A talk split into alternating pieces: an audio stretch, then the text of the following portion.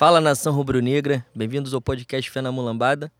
Eu continuo sendo Leno Lopes. E aqui é Juan Lucas, saudações rubro-negras para vocês que estão chegando pela primeira vez e para vocês que estão chegando já pela milésima vez que já acompanham a gente há bastante tempo. Este é o podcast Fé na Mulambada. Estamos disponíveis nos mais variados tocadores de podcast, Spotify, SoundCloud, Cashbox, Google Podcast, muitos outros nas mídias sociais, nossos perfis, no Twitter, arroba Fé na Mulambada, no Instagram, arroba pod, underline Fé na Mulambada e arroba Mulambada, underline Fé no TikTok. Agradecer por mais uma excelente audiência de vocês. A gente que está estourando, bombando esse canhão de audiência no YouTube pelas lives, vocês que acompanham a gente já sempre numa audiência muito maneira. Depois a galera que continua ouvindo né, ao longo das semanas só temos a agradecer. Eu sempre bato nessa tecla que a gente lá no início dependia do Flamengo jogar bem para poder ter uma audiência boa e agora a gente tem uma audiência boa mesmo com esse time de merda que a gente torce. Incrível, né? mas a gente fez por onde também. Essa é a verdade também, né? Ah, na verdade a gente mostra aqui que a gente tá nem aí para essa porra, né? Acho que o resultado é esse. É... Vamos falar, antes de apresentar a nossa pauta, falar dos nossos parceiros, né? Que estão conosco há algum tempo nessa caminhada nosso Lessas Burger maravilhoso, melhor lanche da história da Zona Oeste. Você vai lá no Instagram, arroba Lessas Burger, faz o seu pedido. No finalzinho, fé na mulambada, para ganhar aquele descontinho maneiro, você que está chegando pela primeira vez. Você que não, é, que já pede, como a gente pede toda semana, já está no plano de fidelidade, bateu 450 reais, ganha um descontinho de 45, descontinho maravilhoso. Você, sempre bom pontuar. Zona Oeste, lado B, Bangu, Realengo, Padre Miguel. É, mudei a ordem hoje, né? Bangu, Padre Miguel, Realengo, Magalhães, Vila prefeito, Militar, foda Deodoro, foda-se. Sulacap, Campinho, tudo Zona Oeste. Até Praça Seca é Zona Oeste. Praça Seca eu fudi agora o motoboy. Praça Seca, acho que ele não vai não. Vamos falar, obviamente, também do nosso Dinas Delivery, mais uma loja do conglomerado Dom Caça, que está feliz. Fortíssimo. Até o momento, que, sim, que até o momento, até daqui a pouquinho, né? E tudo pode mudar. igual, igual aquele slogan da, da Band. Em cinco minutos tudo pode mudar. Porra! É, Dinas Delivery, arroba Dinas, N de neném, ponto delivery. Você vai lá, faz o seu pedido, a melhor esfirra da Zona Oeste, aí sim. Porra, a Bibis tomou de braçada já. Não, essa aí não, não Coisa dá fantástica, não, não, tem como. Não não. Você botou lá o cupom de desconto Fé na Mulambada, tanto no site quanto no aplicativo, ganha um descontinho da melhor qualidade. Lembrando que se fizer o pagamento no Pix, também tem desconto. E nosso parceiro, nosso Taberna 91, o melhor bar da Zona Oeste do Rio de Janeiro. Isso é imbatível. Uma honra ter como parceiros os melhores da Zona Oeste, né? Essa é a verdade. Armando agora que vai ficar puto que o Botafogo não vai ser campeão, espero que bote um dinheiro na gente também, que é pra importante. gente falar que é o maior churrasco. E é. Eu, já, eu dou essa moral pra ele, essa colher de chá de dizer que é já. Mas é importante também ele chegar junto, né? A gente quer essa porra de futebol, mano. Acredita na gente que é, o caminho é esse mesmo. Taberna 91, Rua Agrícola, número 501. Porra, a taberna dispensa a apresentação, né? Tá lotado de terça a domingo, também não, não tem muito mais o que a gente né, mostrar pros outros. É o melhor de todos. Nosso momento Xuxa Caprichoso Carnaval com a estrela do podcast, Leandro Lopes. Começar pelo meu Renan Taberna, o nosso patrocinador maravilhoso. Fez aniversário recentemente, botou um, um churrasco regado, tá? Angus. Porra, era picanha, era carne de segunda lá. Caralho. Fantástico para todo mundo que tava no bar, porque magnânimo. Talvez tenha arranjado umas três bancas, né? do bicho aqui na Zona Oeste. Esteja começando a galgar parâmetros. Como né? é que é o nome? Tá escrito? Não. É, vale o escrito. Vale, vale, o que tá escrito. No, na próxima temporada vai ter entrevista vai dele ter também. dele. Começando, né? Pequenas bancas, grandes negócios, boi. É isso. Mandar um beijo pra ele. Obrigado, Renan, por acreditar na gente e por ser nosso amigo, né? Que você é um ser humano fantástico. Obrigado, lindo. Parabéns. O nosso Igor Rezende, talvez um, um dos ouvintes mais assíduos que a gente tem. Um grande querido. Ele é da Zona Oeste também, né? É, óbvio. Incrível. Zona Oeste nunca fez otário. Sempre malandro e gente boa. Beijo, querido. Um outro beijo, o último, pro Thiago Costa. O último porque o definitivo é o dos finalmente, que é pra pessoa mais importante deste estúdio e desse podcast. Ai, cara. Thiago, que nos ouve e é um forasteiro, mora em São Paulo, né, Bui? Meus sentimentos. O- Exatamente. Mengalvio em São Paulo escuta a gente há bastante tempo também. Ele tem um podcast, esqueci o nome do podcast dele. Eu vou Parabéns, lembrar, Parabéns. vou lembrar em algum momento pra divulgar porque ele merece. Com certeza. Beijo, querido. Muito obrigado pelo carinho de sempre. Fantástico. E pra gente apresentar essa pauta vasta, Bui, que estamos disputando muitos campeonatos nesse momento, Nós estamos mesmo. então temos muita coisa para falar. Antes de apresentar os detalhes da pauta, falar do hoje não tá aqui, né? O nosso cartaz, a nossa cartolina, E é. o nosso, a nossa apresentação do Pix. Tem como imprimir não, Renan? Um negócio novo aí? Rapidamente? Fazer aqui com giz de cera na, na parede. Não, é só, só um papel Essa e tinta mesmo. Tem moral, dá para fazer. É. Me dá uma canetinha. Pix barra PayPal, lembrando da explicação que a gente tomou um esporro de a gente ia ganhar um dinheiro internacional. O cara falou: não tem dinheiro no Brasil. Não me misturo com pobre. Eu só tenho euro e dólar. Exato. E aí, no PayPal tem também lopes.leno, que é ele, Sou. arroba yahoo.com.br.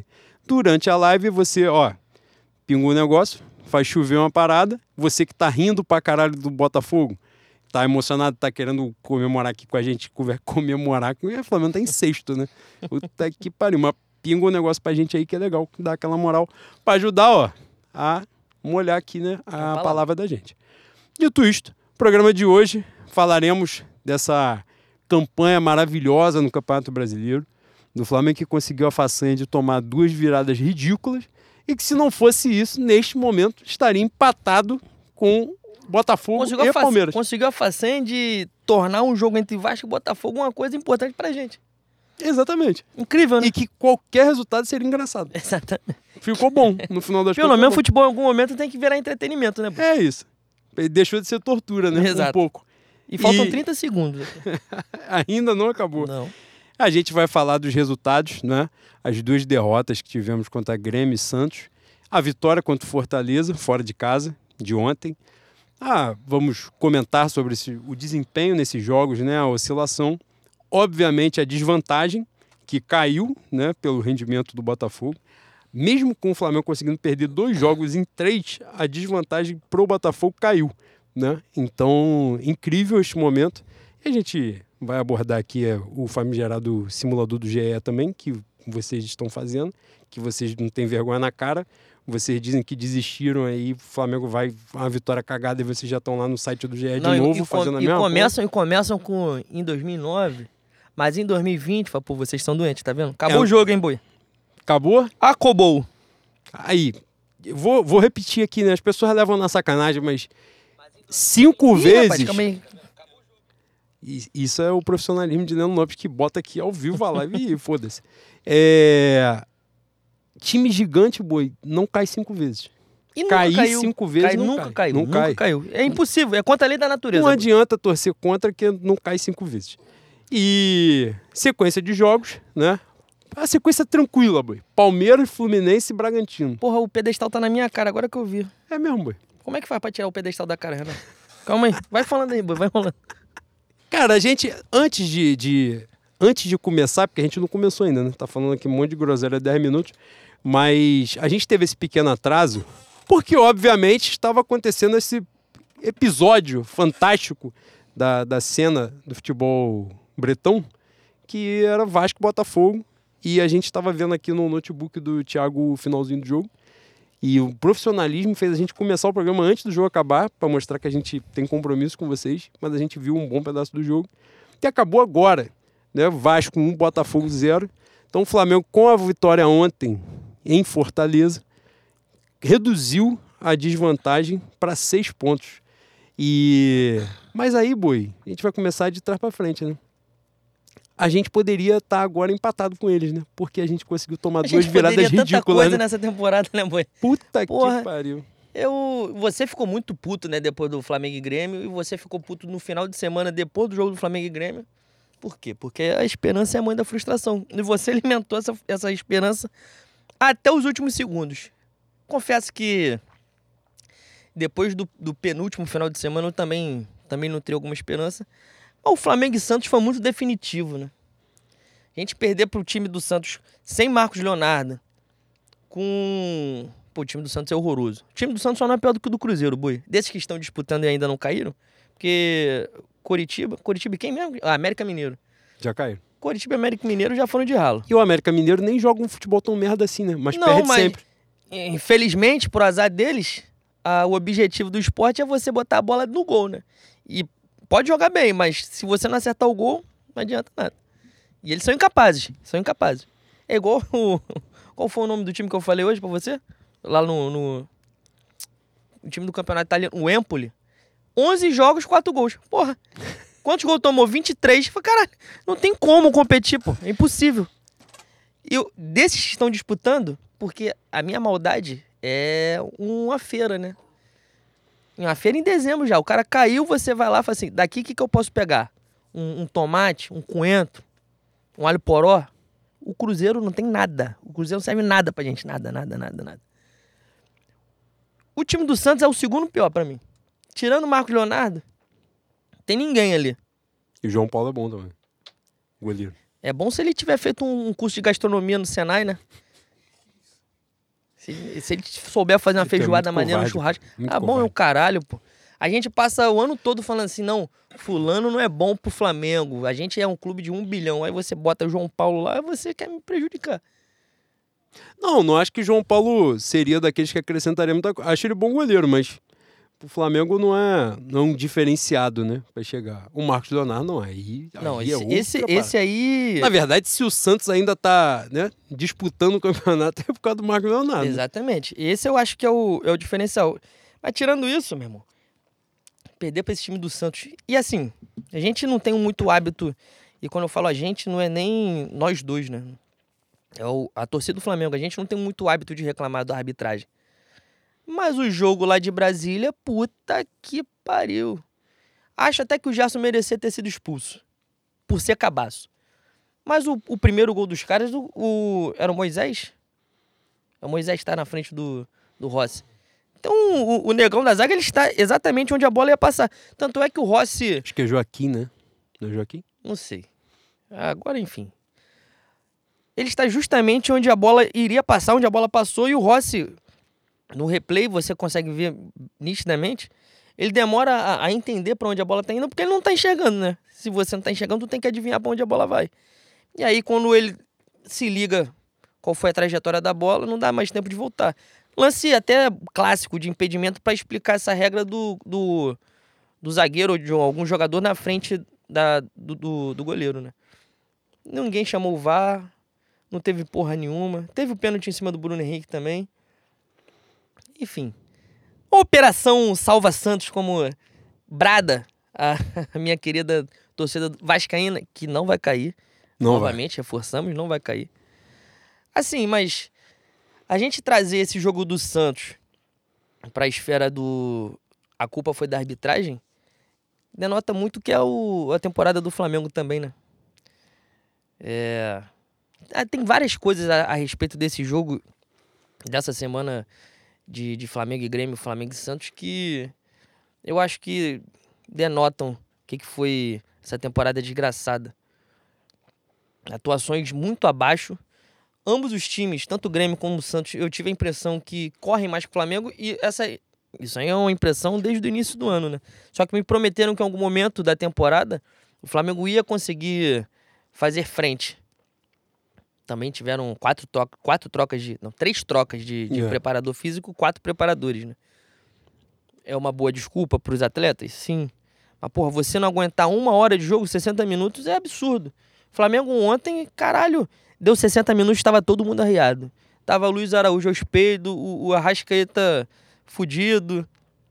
Teve outro que caiu. Pulgar. Pulgar também na merda. Não tem como competir. Não tem como competir. É é uma série de, de fatores em 2023 que nos trouxeram aqui, que é uma temporada vexatória para um clube de um bilhão de reais. Mas, e pode piorar, né? Pode piorar. Sempre no fundo pode. do poço tem uma paboi. Sempre, Sempre, tem. pode, sempre pode. Me chamou muita atenção. é, o, o jogo do Santos eu não fiquei tão puto, porque você já. Ali eu já tinha meio que ah, largado de mão.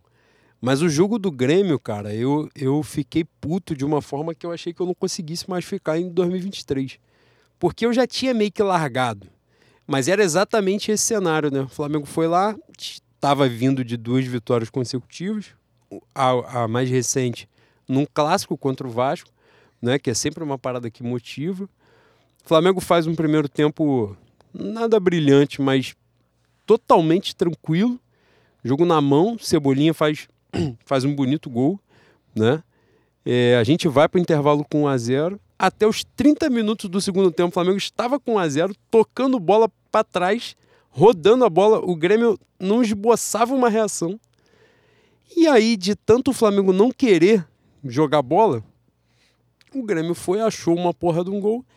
E nessa que achou, o Flamengo se Morreu. desnorteou e toma três gols em 10 minutos, se eu não estiver enganado. É uma coisa muito rápida. Que o Grêmio na história nunca fez três gols em 10 minutos. E ninguém. Nem naquela campanha de Libertadores absurda que eles pegam Botafogo, Quiruá, Golfinho e Ruffles. Cara, e saem tricampeões da Libertadores, eles não, fiz, não fizeram três gols em 10 minutos. Um negócio inacreditável. No final, o Luiz Araújo ainda faz o segundo, e o, o Flamengo ainda tem uma, uma pressãozinha ali, né? Meia bomba. Mas, cara, foi um tipo de derrota assim. No, no bom francês, né, Boi? Que a gente também fica procurando palavras. Toma no bom francês. Cara, acabei de receber a mensagem do ser humano que você vai saber quem é. Hum. Mandou aqui agora pra mim. Hum. Deixa eu contar uma coisa. Matematicamente, o Bragantino só depende de si pra ser campeão. Não precisa mais secar o Botafogo. Tu sabe quem foi que mandou? Porra, pelo amor de Deus. A próxima vez que eu encontrar de preto ali na Rádio Oeste, eu vou ser obrigado aqui. Antes de mais nada, dar um beijo nele, que eu amo demais. Segundo, agradecer por ser campeão brasileiro. Terceiro, não, ele vai ser, ele vai ser. Terceiro, eu mandei mensagem pra ele. Em terceiro vai, é um tapa de PM por dentro dos cornos dele, que é o que ele merece. é, caralho, safado canalho. Beijo, lindo. É... Cara, e eu não achei que fosse possível ficar tão puto como eu fiquei naquele dia, porque era um jogo muito controlado. O Grêmio vinha de 300 mil derrotas.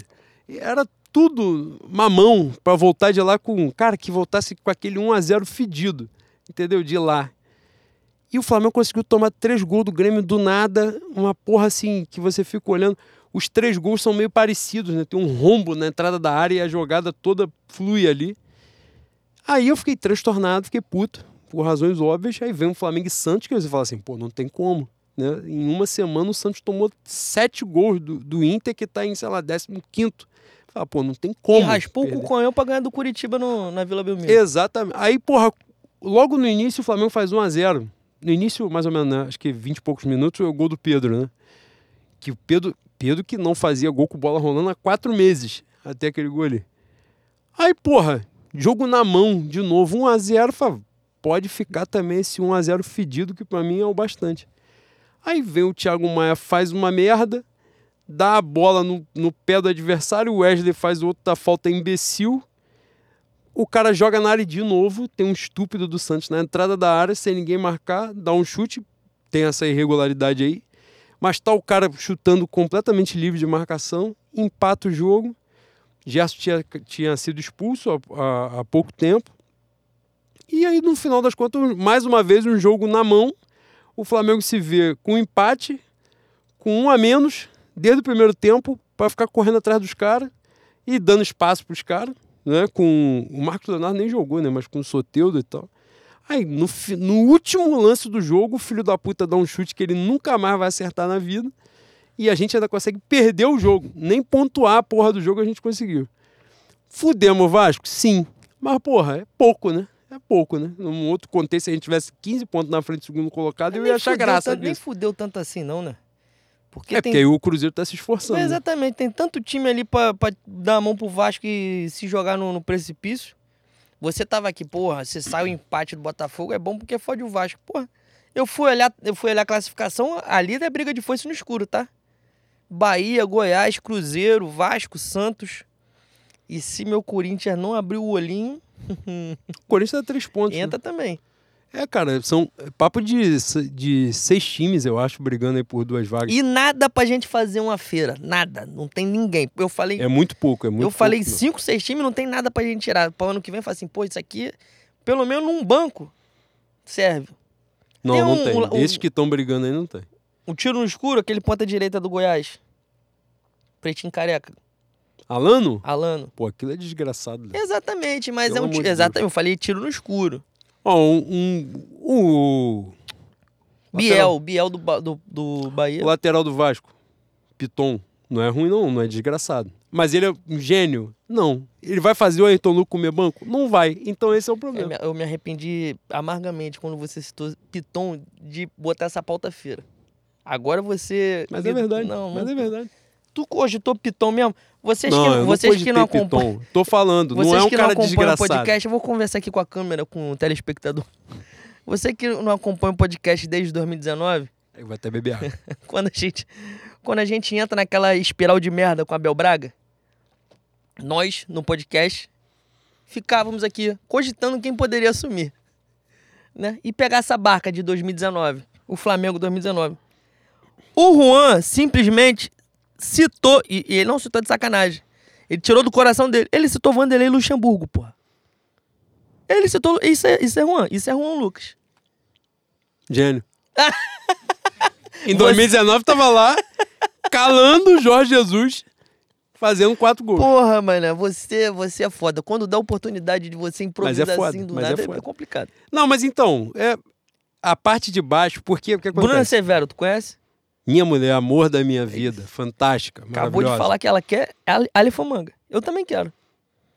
E Aleph Manga que eu disse que lembrava Bruno Henrique. E lembra mesmo, até fisicamente. Não sei se Bruno Henrique também aposta.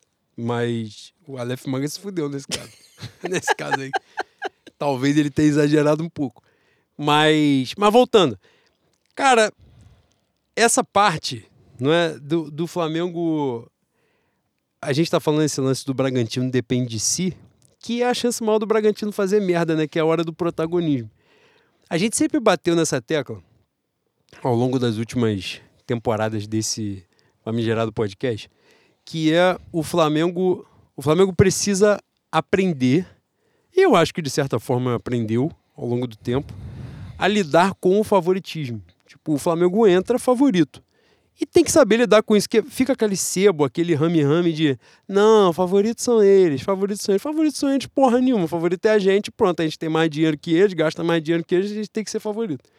O que a gente faz com esse favoritismo é- é que é a nossa responsabilidade. Vários times, quando ficam nessa postura, e isso daí vai. Você fala muito da parada do clube ser um organismo vivo, né? Essa parada entra no clube e, e no time. Quando o time vai desempenhar lá né, o, o, o jogo dele, o campeonato dele.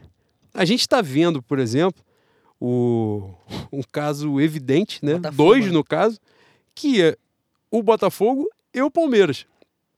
Um Palmeiras que fez de tudo para não disputar esse título, tudo, largou o campeonato, voltou pro campeonato, botou time reserva, cagou, foi até a semifinal da Libertadores, enfim.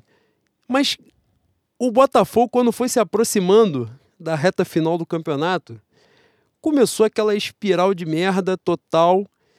E o Palmeiras, por outro lado, a gente, bate, a gente batia muito nessa tecla antes do Flamengo ser campeão em 2019, né? Uhum. Falava assim, pô, a hora que o Flamengo for campeão de um título grande, essa chave vira e você tira um peso das costas, né? A responsabilidade muda, porque você já ganhou. Então, quando você bota numa reta final um time como o Palmeiras, por exemplo, que ganhou a porra toda nos últimos anos, e um Botafogo que não ganha nada há 30 anos, na reta final faz diferença. No final de semana aconteceu o, o inevitável, né? O trágico título do Fluminense na Libertadores dentro do Maracanã, que a gente vai falar lá na pauta dos ouvintes. Mas aí é o futebol, né? O Inter teve chance de meter uns 300 mil gols no Fluminense. Meu Ener Valencia, que inclusive fez aniversário no sábado da Libertadores, porque a vida é cruel pra caralho. né? Ele- e no dia que estavam dando parabéns pra ele, o Fluminense foi campeão da Libertadores. Se fosse o Fantástico. roteiro de filme, o nego ia falar assim: ah, É. roteiro merda. É, exato. Não, forçar a barra. É. É. isso. E, mas na bola jogada, o Inter foi muito melhor do que o Fluminense. O mata-mata faz parte, acontece. Aí o Fluminense vai pra final com o Boca. Provavelmente, se o Inter fosse pra final com o Boca, o Inter seria campeão, porque o Boca era uma merda mesmo. Mas calhou de ser o Fluminense. O Fluminense foi campeão justo e tal, enfim. Isso tira um. pe- O Fluminense no sábado era muito melhor do que o Boca. Muito melhor, tecnicamente falando. E o jogo foi muito difícil. Muito difícil. Porque esse peso tá ali, embora o Boca não seja campeão da Libertadores especificamente desde 2007, mas o Boca é campeão argentino toda hora. Então, querendo ou não, tanto é que esse treinador horroroso que estava lá foi o, o, primeiro desde 2013 a não ganhar um título sequer pelo Boca. E foram seis ou sete, né? Enfim, isso dá casca ao time né, para um momento decisivo. O time acredita mais na reta final. A gente está vendo, a gente em algum momento acreditou que o Botafogo fosse ser o Corinthians de 2017 e o Botafogo está sendo o Palmeiras de 2009, né? Que abriu uma distância absurda e no final das contas terminou em quinto lugar, terminou fora da Libertadores, né? A chance do Botafogo hoje, falo de coração mesmo, não é mais um debate se o Botafogo vai ser campeão ou não. Para mim, se o Botafogo vai ficar no G4 ou não. O emocional do Botafogo foi pro caralho. Cara, o emocional do Botafogo hoje é que se pegar as freiras, a seleção das freiras do convento de Santo Antônio é coça, pô.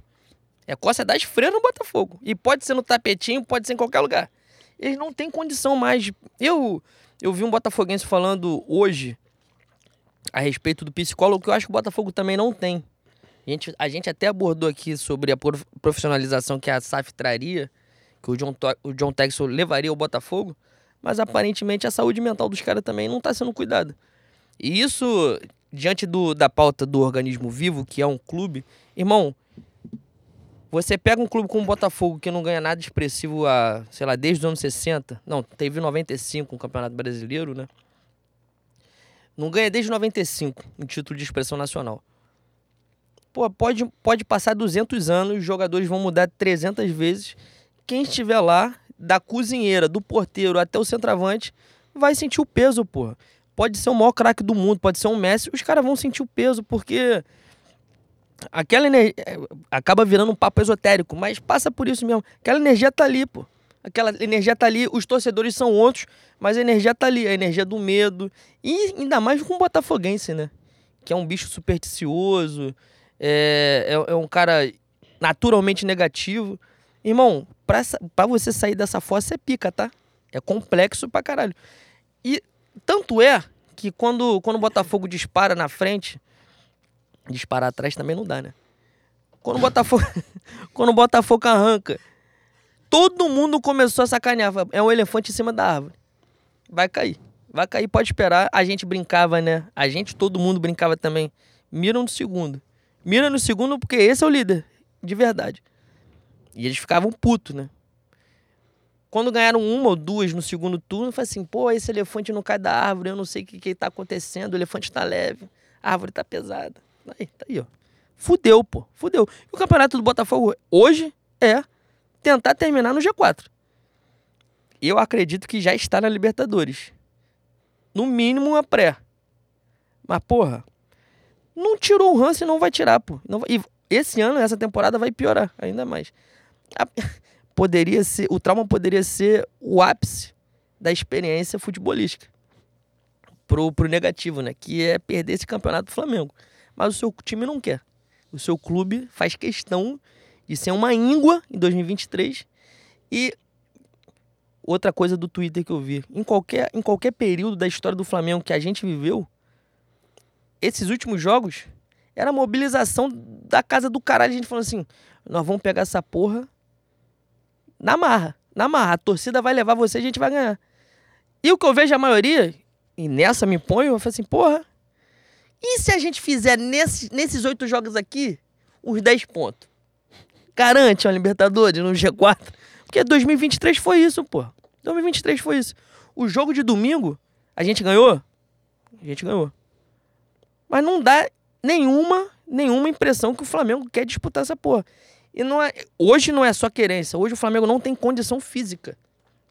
Para além da, da, das questões táticas, das questões de atuações individuais, o Flamengo não tem estamina, não tem, não tem físico, não tem, não tem. É, além de tesão. Hoje eu acho que o Flamengo é incapaz de, de conseguir disputar 90 minutos de uma maneira forte. Vou quarta-feira pro Maracanã, mas vou esperando um Flamengo. Como é que eles falam? A nova terminologia, o time que vai jogar no reativo, time que joga em contra-ataque reativo.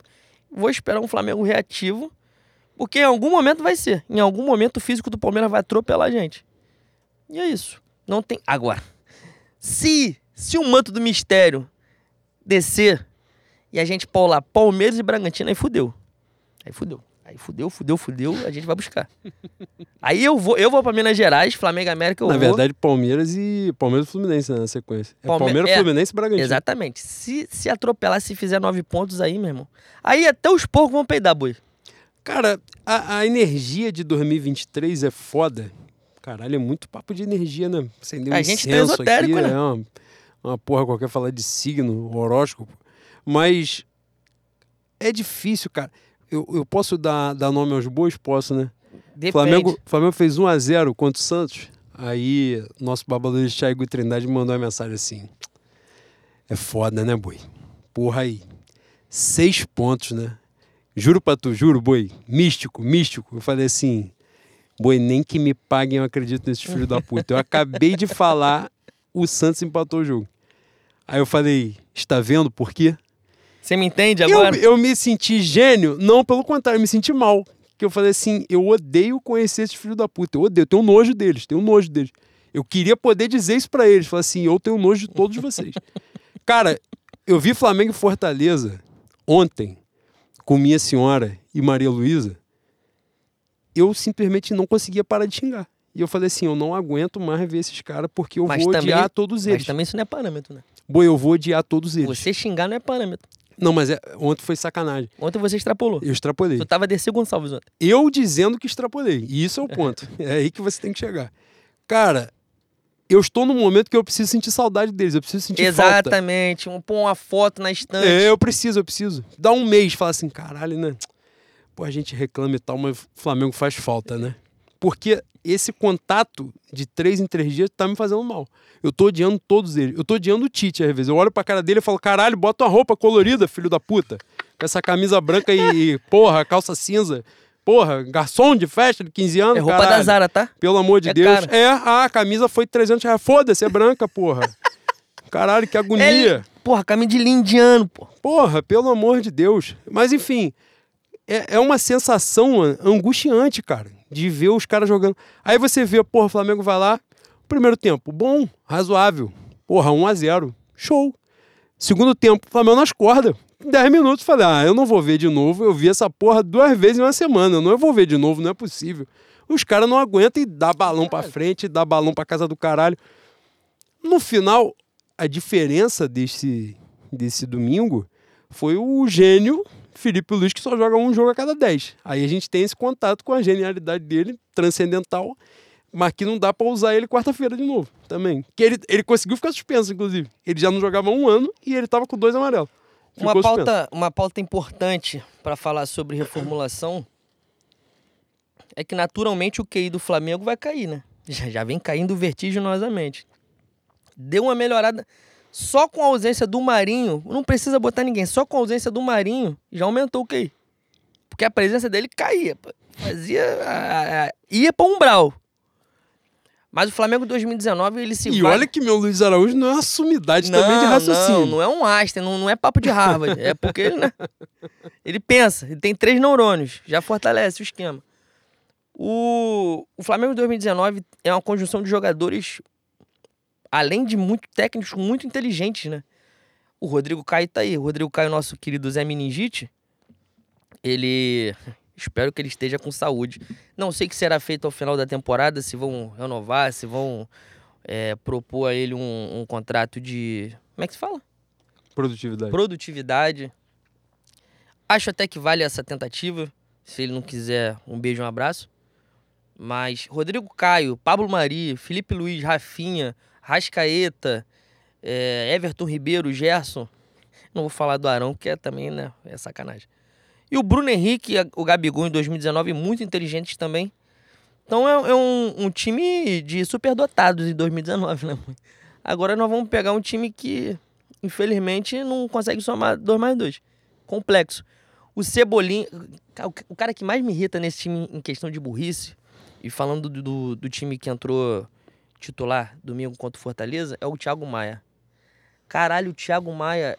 O, o Flamengo pode estar vencendo que o Thiago Maia vai me irritar. Em algum momento ele vai me irritar. E eu não sei por quê, porque caralhos colocam ele como o, o esteio da saída de, de jogo do Flamengo. Tem os dois zagueiros e o filho da puta centralizado ali. Boi, ele é incapaz, pode não ter ninguém. Ele é incapaz de pegar a bola e virar e sair jogando. A primeira reação dele, e eu, eu estou para dizer que é a única, é olhar os dois zagueiros que estão aqui ele recua a bola. Teve um jogo, tem um lance no primeiro tempo, eu não lembro, eu acho que tava 0 a 0 ainda. Porra, eu tava o jogo em silêncio e meu pai falando, né? Porque é essa troca de energia entre nós, vendo o jogo. Quando eu tô muito em silêncio, meu pai começa a xingar, xingar, xingar, xingar, xingar, xingar. Quando eu dou o primeiro berro, meu pai faz assim, ó. E não fala mais nada. Eu falo assim. é, Aparentemente ele pensa, deixa ele extravasar que eu tô indo junto. Maluco, o Thiago Maia me fez transcender. Ele pega a porra da bola na zaga. O, o, o ataque do Fortaleza dá um espaçozinho assim. Que era ele dar três passos com a bola, quebrar a linha dos caras e fazer o Flamengo progredir. Mas ele é tão, ele é tão briofe, até um músico, filho da puta, que ele passou, ele deu dois passos para frente, ele se peidou todo, ele recuou a bola no Léo Pereira. Ou seja, em vez dele progredir, quebrar a linha dos caras, ele encaixotou a gente. Falei assim, pô, não é possível, não é possível. Para, para, para, para, para, para. É melhor jogar com menos um, porra. Se esse filho da puta faz isso, encaixota a gente, se ele não consegue jogar pra frente, é melhor jogar com menos um, pô. Ele é incapaz de jogar pra frente. É coisa de maluco, é coisa de maluco. Ele não sabe. E todo dia 5 tá pingando seis dígitos na conta desse filho da puta, pô. E quando fala que ele só toca pra trás, ele fica puto. Ah, vai tomar cu. Eu não aguento mais jogador cristão. Não aguento mais jogador cristão. Estou ficando radical. Pra mim era só macumbeiro. E eu, pra mim é macumbeiro de quimbanda. Faz coisa ruim pros outros de vez em quando. Que faz assim, porra, isso aqui. Quimbanda não é nem bom nem mal. Chegou aqui, beleza, pediu, a gente vai né, fazer. É isso, é isso que eu quero. Porra, um maluco com livro preto, boi, para além da ruindade, eles estão sendo sonsos, pô. Não, não pode criticar, também não faz uma merda. Tá aí, garoto Kennedy. Injustiçado nas últimas duas semanas, três semanas. Injustiçado. Covardemente perseguido. Covardemente. A meu Fluminense não defendeu o garoto, mas tá aí. Porra, tem nada de Holy Bible. Nada, nada parada dele é outros esquemas. Pô, garantiu. Tem que ter uma porra dessa, maluco. Tem que ter um perturbado. Eu, dei, eu tô nessa desde 2010, eu não aguento mais. Graças a Deus o meu, o meu Pedro. Meu Pedro começou a tirar esse ranço, boi. Começou, começou. Ele deve estar tá naquela. Naquela. Como é que é a. Ai, esqueci os temas. Eu tenho que voltar a acompanhar os tweets do meu pastor Rafael, professor de história, que ele que alimenta o meu vocabulário de igrejudo. Mas esse encosto da perebice o Pedro tá tirando. Tá tirando. Aliás, porra, a finalização está, dele ontem, puta Está voltando pariu. a ter contato com o anjo de luz da bola. Porque também eu vou ter o um ranço da cara dele naturalmente a vida toda. Mas como ele joga pra caralho, como ele é craque, eu esqueço, eu esqueço. O Thiago Maia não. Thiago Maia, Davi Luiz. Davi Luiz é um que quando sair eu vou babar pra caralho. Vou mentir muito. Daqui uns 10, 15 anos, vou mentir demais. Estão dizendo que ele quer ficar, né? É mesmo? Porra. Tanta gente quis já, né, Bruno? É foda. É. Tanta gente já quis. O inglês é do Leno, Mila, o inglês do Leno me, me emociona. É. é o inglês que a gente fala aqui em Bangu. Em Bangu, de Bangu a Padre Miguel é todo mundo bilíngue. Exatamente. Cara, você tava falando do Pedro. É, Pedro tem a temporada mais artilheira da carreira dele, né? 31, 31 gols. gols. Uma fase absurda, deplorável, nojenta, e ele fez 31 gols. E, esse é o ponto, né? Quando a gente. E caralho, esse é um momento de reflexão muito grande quando eu falo aqui que a gente precisa sentir saudade, que é bom, né? Que fortalece os laços, a distância, por muitas vezes, é muito boa para as relações, sabe? E nesse caso, a gente vê os caras. O Gabriel, numa temporada pavorosa. Pra você ver que a gente parou de chamar ele de Gabigol, a gente chama ele agora só de Gabriel. Igual filho, né? É. Chama, é esporro. Chama ele de Gabriel de esporro. Se botar aqui, porra, um, um muro, um tijolo em cima do outro aqui, uns 10, 5 eu acerto nele. Eu acerto nele. eu... Se ele passar, eu acerto nele. Se não correr daqui em zigue-zague, eu acerto. Acerto. Porra! Nessa temporada. essa distância aqui, boy. Nessa temporada magnífica dele, o filho da puta fez 20 gols, mano. 20. O Pedro, caralho, o Pedro, o Pedro teve um recorte. Acabei de falar aqui, o gol dele contra o Santos, ele, ele não fazia um gol de bola rolando há quatro meses. Quatro meses. O filho da puta tem 31 na temporada. Há quatro meses ele não fazia gol de bola rolando. teve um recorte ali, provavelmente esse mesmo, de três, quatro meses assim, que caralho, a- parecia que ele nunca teve contato com a bola no esporte, que ele tava conhecendo aquela porra, todo jogo que ele entrava, ele tava conhecendo aquela porra ali. Ficou em coma, acordou, vai, entra. Aí ele, caralho, o que que tá acontecendo aqui? Era isso. 31 gols na temporada. A Rascaeta, que ainda não compreendeu que o principal ofício dele é jogar bola, não fazer o bolo, que ele tá, tá- mesclou essa porra na cabeça dele, ele tá tendo dificuldade. Mas se, tu, se você não focar na, na importância de aprender um cheesecake, tu não vai fazer. E Não, com tem- certeza. E ele tem empreendimento agora. E o meu medo é ele se machucar, né? É, Transportando um tabuleiro de bolo, ou Fazer mal. se queimar, porra, virar a mão, ficar três meses fora. Fazer massa é um, é um esquema perigoso mesmo. É o cara que mais deu assistência na temporada. Bruno Henrique ficou um ano fora. Vagabundo com dúvida se ele ia conseguir voltar a jogar Andar. ou não.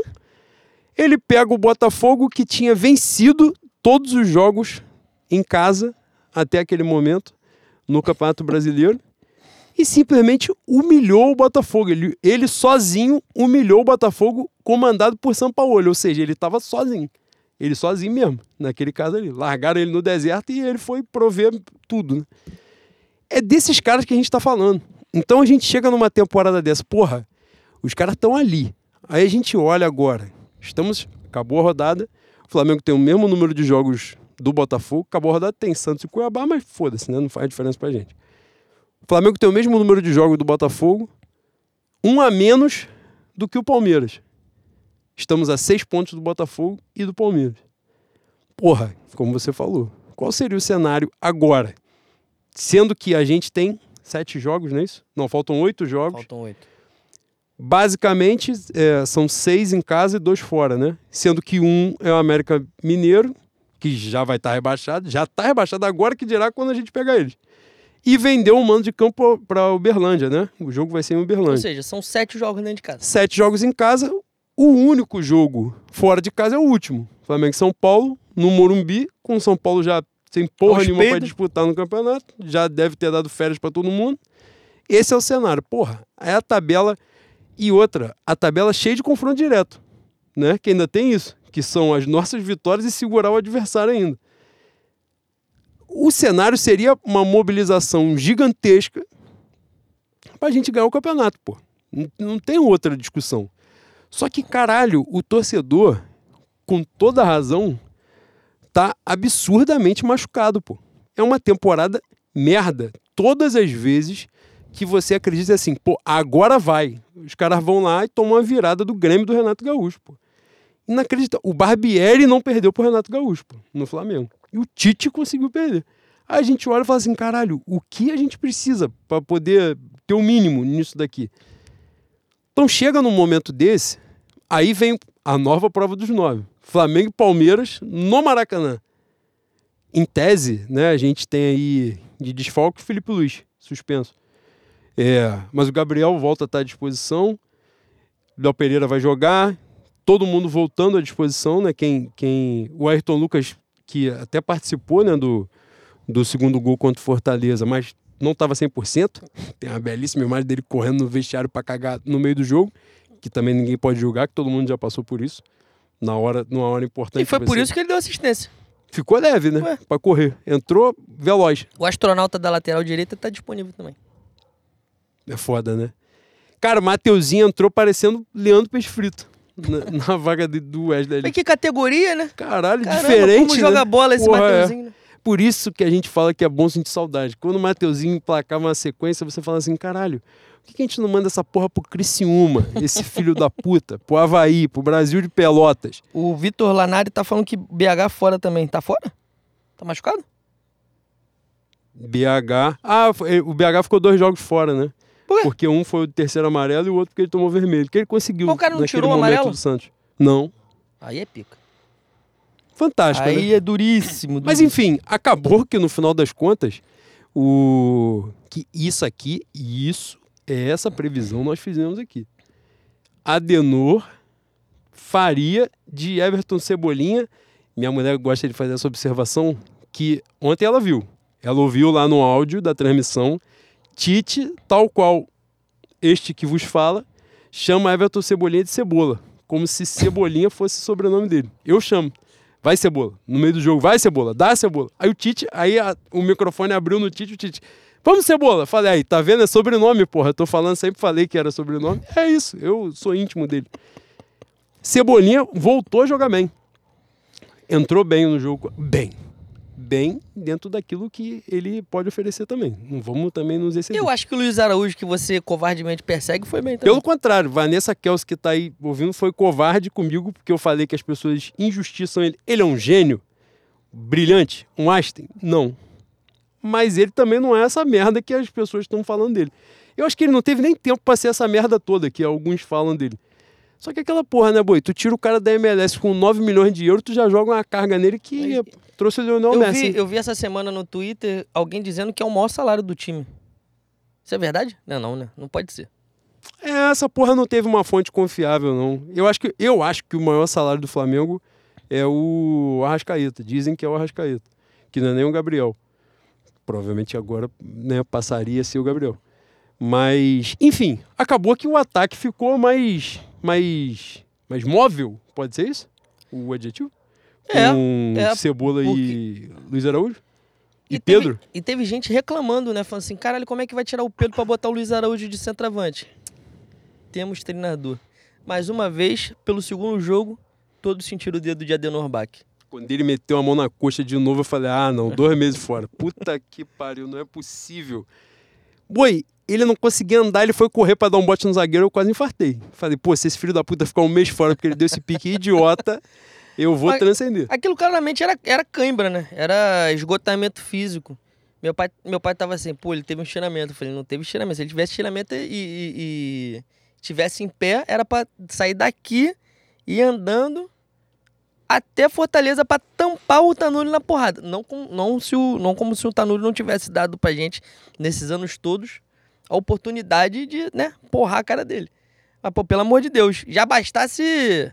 Já bastava o, o- o Flamengo Atlético Paranaense lá na Arena da Baixada. Foi ano passado? Ou foi ano retrasado? Foi ano passado que o Pedro se machuca e fica três meses fora. Teve o Flamengo e Juventude.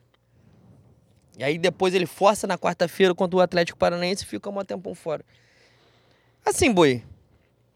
é, falando a, a respeito dos nossos micróbios rubro-negros, é, Cebolinha, Cebolinha eu acho que é um cara que o Tite vai recuperar. Luiz Araújo é um cara que eu acho que com o tempo, com o Adenor, também vai, vai devolver, vai pelo menos pagar um investimento nele, né? Não acredito que vai ser um, um gênio da bola, mas mais que o Marinho ele vai entregar. Minha questão em relação a, a- a essa reformulação, do fundo do meu coração, tá, tá mais na pressão da torcida. Como, como acontece há algum tempo, o Twitter é a, é a balança dos caras lá dentro. E muita gente, muita gente tem tirado o trio pra merda, o quarteto, né? Bruno Henrique, Gabigol, Everton Ribeiro, Arrascaeta. Desses quatro, embora eu ache que o Everton Ribeiro consegue entregar ainda nas condições do Felipe Luiz, entrando alguns jogos e tal. Mas os caras estão tirando os quatro pra merda, como se, pô, você, você não fez mais que a sua obrigação. E esses caras fizeram absolutamente tudo pela nossa geração. Esse ano foi um ano de exceção pra caceta. A gente tá aqui defendendo caras que entregaram porra nenhuma pro Flamengo. Pra não ser injusto completamente, porque nós somos filhos de Xangu e temos esse compromisso inadiável com a justiça. O Everton, o Everton Cebolinha faz um gol importantíssimo no Morumbi ano passado. Na Importante Copa do Brasil. Gente, importante pra gente ganhar a Copa do Brasil. Um gol importante pra caralho na disputa de pênalti contra o Corinthians no Hum, final. Exatamente. O Thiago Maia, que eu estava humilhando, falando aqui que me irrita, até quando a gente tá ganhando, salva uma bola na, na Arena Corinthians na final da Copa do Brasil, que se aquele gol sair, a gente teria perdido o campeonato, não teria nem ido pros pênaltis. Então, assim, esses caras em algum momento já entregaram alguma coisa. E eu não estou falando aqui para você esperar uma genialidade com a bola nos pés dessa, dessa íngua que é o Thiago Maia. Ele não sabe fazer isso que eu estou pedindo para ele fazer. Essa coisa de sair jogando, virar, que o, chileno faz quando ele é o primeiro ali. O Gerson de vez em quando faz também. O Thiago Maia que é incapaz. O Rodrigo Caio tá fazendo essa porra. Ali, quando entra. É só virar e sair jogando. Mas enfim. Esses caras que a gente não tem tanto apreço, já entregaram em algum momento e até esses caras têm que ter um pouco mais de paciência. Evidentemente, nem todo mundo vai ficar para 2024, eu espero que não fique. É importante você oxigenar um elenco, mas 2023 trouxe o, pior da torcida. Os caras estão tirando todo mundo pra merda.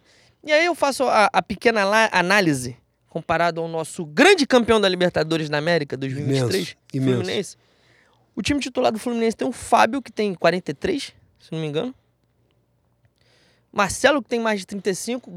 Ganso, eu acho que tem 33, 35. Cano tem entre 32 e 35. É um time velho, pô. O Fluminense tem a maior média de idade de um campeão da Libertadores. Pois é. Evidentemente, não é uma estrutura que você pode disputar e pode tratar até como uma estratégia de clube. É uma coisa que acontece uma vez na vida, outra na morte. Mas naquele, neste momento aqui, alguns caras que seriam descartados em todos os, os clubes com mais poder de investimento chegaram lá, fizeram um refugo deles, foram campeões. Jamais poderiam disputar todas as competições como o Flamengo almeja, né? Que é a nossa perspectiva. Mas pontualmente, esses caras podem entregar. Então, falando da, da nossa realidade, da realidade do Flamengo, você descartar jogadores como como Gabigol, Rascaeta, que não tem nem 30 anos ainda, o BH é o mais velho deles, né? É. Dos três, que o, o mais velho do, É, do, do quarteto é o Everton Ribeiro. Você descartar eh, Não, e no bolo tá o Pedro ainda, né? o meu igrejudo, exatamente, que eu acredito que fique mais um ano. Então, essa temporada é, desgraça- é desgraçada até pra gente fazer uma avaliação mais minuciosa e definitiva desses caras. né? Infelizmente, rede social é, é pandemônio, né?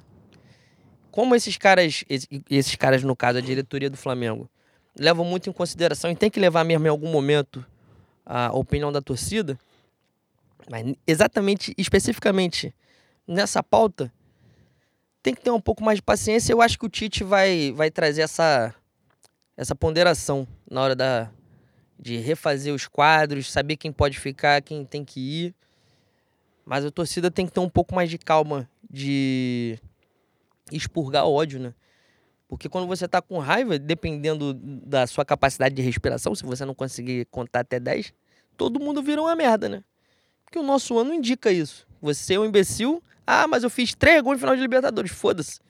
Você é jogador do Ceará. O que aconteceu contigo é, é sorte. Não é assim, compadre. Não é assim. Ah, eu acho que é o perfil da Comebol. Acho que foi o perfil da Comebol. Que colocou os jogadores que fizeram mais de um gol em finais. Ou, não, fizeram gols decisivos em finais. Só tem dois jogadores que se repetem, que é o Gabigol e o Pelé. E não, o Gabigol não passou o Pelé porque existia Pitico ali. Então, um pouco mais de paciência, um pouco mais de, de gratidão. A gente já passou por essa, por essa situação é, com outros termos, né? A Fladisfrute. Nós fomos Fladisfrute, vocês que estão chegando agora, nós fomos Fladisfrute em algum momento em 2000. Fundada por quem? Por quem? Por professor? Você vai- não Rafael? pode falar, não pode falar o nome dele. Ah, não, é Não pode. verdade. Porque ele vai ser O campeão atual brasileiro campeão brasileiro É. em 2023. Que Exatamente. aparentemente está na live. Não vai se pronunciar, não vai fazer comentário, mas tá vendo, que a gente sabe que ele tá vendo mesmo. Essa é, a verdade. gostoso. Eu quero ver ele pingar o Pix. Eu vou, vou falar a chave de novo pra você, Não, ele querido. tá com muito, né? É, porque você tá recebendo um em, em euro, né? A empresa é inglesa, né? Sei Red lá, Bull? Sei lá. Holandesa, sei lá. Tá rico pra caralho. O Pix, lopes.leno.yahoo.com.br E não vem com miseria não, você que você é campeão brasileiro, caralho. Pelo amor de Deus, tá ganhando em euro. Mas é isso. Acho que meu Adenor vai trazer a calma que a gente necessita nesse momento de não entrar nessa espiral, espiral de, de ódio, que é o que vai prejudicar, e montar o, o tetracampeão da Libertadores de 2024. Cara, Agora só um momento. diga. Não, depois a gente fala sobre isso. Depois a gente Não fala fala, sobre os desdobramentos da do pré-jogo Fluminense Boca, que provavelmente vai respingar na gente ano que vem. Ah, sim. Cara, eu acho que Titaço, nosso Adenor Bach, tem conduzido a coisa de uma forma bem satisfatória. Eu acho que ele ontem na, na coletiva, nosso camarada, Chico, que não vai na Corimba, eu não vou dar o sobrenome dele, que eu não, esse santo eu não posso dar o nome, né? Mas Chico, que no caso vai na Corimba, que está também assistindo a live, uma vez falou assim: Porra, você vai ver coletiva? Eu falei: Vejo, eu gosto, vou fazer o quê? Me bate, porra, me prende. É isso. Tite falou da oscilação, né, do, da oscilação do time nesses, nesses jogos com ele, né? São cinco partidas com ele. Viemos de duas vitórias, logo depois duas derrotas. E ontem mais uma vitória, sem tomar gol. Todos os jogos que o Flamengo venceu, o Flamengo não sofreu gol com ele. E ele falou que é natural essa oscilação, que a questão física é um ponto importante. Ressaltou isso também do quarto preparador físico na temporada, que isso faz muita diferença. E é óbvio, né? É, é falar óbvio. E ele fala, cara, todo mundo sonha. Na coletiva ele fala, todo mundo sonha, mas a gente não pode chegar ali. E a gente já bateu nessa tecla aqui também. O torcedor que quer acreditar, ele está corretíssimo. Tem mais que acreditar mesmo. Mas o clube, institucionalmente, tem que, depois de uma temporada merda como essa, tem de focar nos objetivos realistas. O objetivo realista é a fase de grupos de forma direta na Libertadores. E faltam quantos pontos para isso? Você que é o essa matemático. pergunta ninguém respondeu, né? No, no, no grupo do manifesto lá, mas dizem que sete, né? Eu acho que seriam, 60 pontos, né? seriam mais sete pontos, é. Garantiria o, o G4. Garantindo isso, aí sim o Flamengo pode e deve, né? Se garantir rápido, deve mesmo almejar é, coisas maiores. Mas essa compreensão. E, e- e aí tem um outro cenário, Boi, que você falou várias coisas aí interessantes, mas tem um ponto que é muito importante, que é assim, cara, não existe. Torcedor é, torcedor é maravilhoso, né? Mas não existe reformulação de sai em 20 e entra 20. Isso não existe. Não existe. Aliás, é, é uma estupidez fazer isso. Exato. Né? Então, assim, não vai acontecer. Ninguém vai sair, caralho, saem os 11 titulares, vão botar 11 titulares novos. Não existe. Isso não tem como. Então, ali tem várias peças que você pode reaproveitar, que você pode aproveitar melhor, como a gente está vendo ele fazer com o Cebolinha, com o Luiz Araújo mesmo. Né? É, eu acho, né, já falei isso aqui em algum momento, o Tite, por exemplo, o Santos foi convocado por ele alguma, em algumas oportunidades. E esse é outro ponto, né? Agora que a gente está num momento light, depois dessa vitória do Gigante da Colina, e, e a gente está aqui fazendo conjecturas, a gente também, nessa de não jogar é, os nossos bons atletas que já ofereceram alguma coisa assim, porra, na lata do lixo, o próprio Santos mesmo, né, que teve uma fase muito desgraçada no início da temporada, mas uma coisa assim de, sei lá, cinco jogos, né? Ele se tornou um ser abjeto, que tá lá como quinto reserva do Flamengo. E não é essa, porra, essa bananada toda, né? Pelo contrário, foi importante pra caramba nos dois títulos da, ulti- da, da temporada de 2022. Aliás, aliás, eu, eu acho que a mudança da temporada é a contratação dele, né? A gente chegou a falar isso, né? Chegada dele, a chegada do Fabrício Bruno, que foi importante também, Também. né? Claro, no caso foi importante porque o Davi Luiz se machucou, mas depois o Davi Luiz volta e volta muito bem. É, Léo Pereira tendo problemas de lesão também, então o Fabrício Bruno acabou jogando bastante. Enfim, várias peças é, que a gente tem no elenco foram subaproveitadas ao longo da temporada, de uma temporada bosta, né? Uma temporada com dois treinadores fraquíssimos, com preparação física merda, com planejamento horroroso. Então, essa parada de a gente descartar todo mundo para contratar. Tem coisas que são óbvias mesmo, né? O Felipe Luiz que não aguenta jogar em alto nível com frequência e a gente precisa dele, né? Porque a temporada é muito longa. O Rodrigo Caio, que pô, a gente vê que joga bola, é óbvio, mas não consegue também oferecer em alto nível com frequência. São peças que você. Eu acho que a chave do Flamengo é um elenco muito desequilibrado. Isso é um fato. Né? A gente está vendo o Rodrigo Caio ter que entrar como volante né? em dois jogos seguidos no Campeonato Brasileiro, na reta final.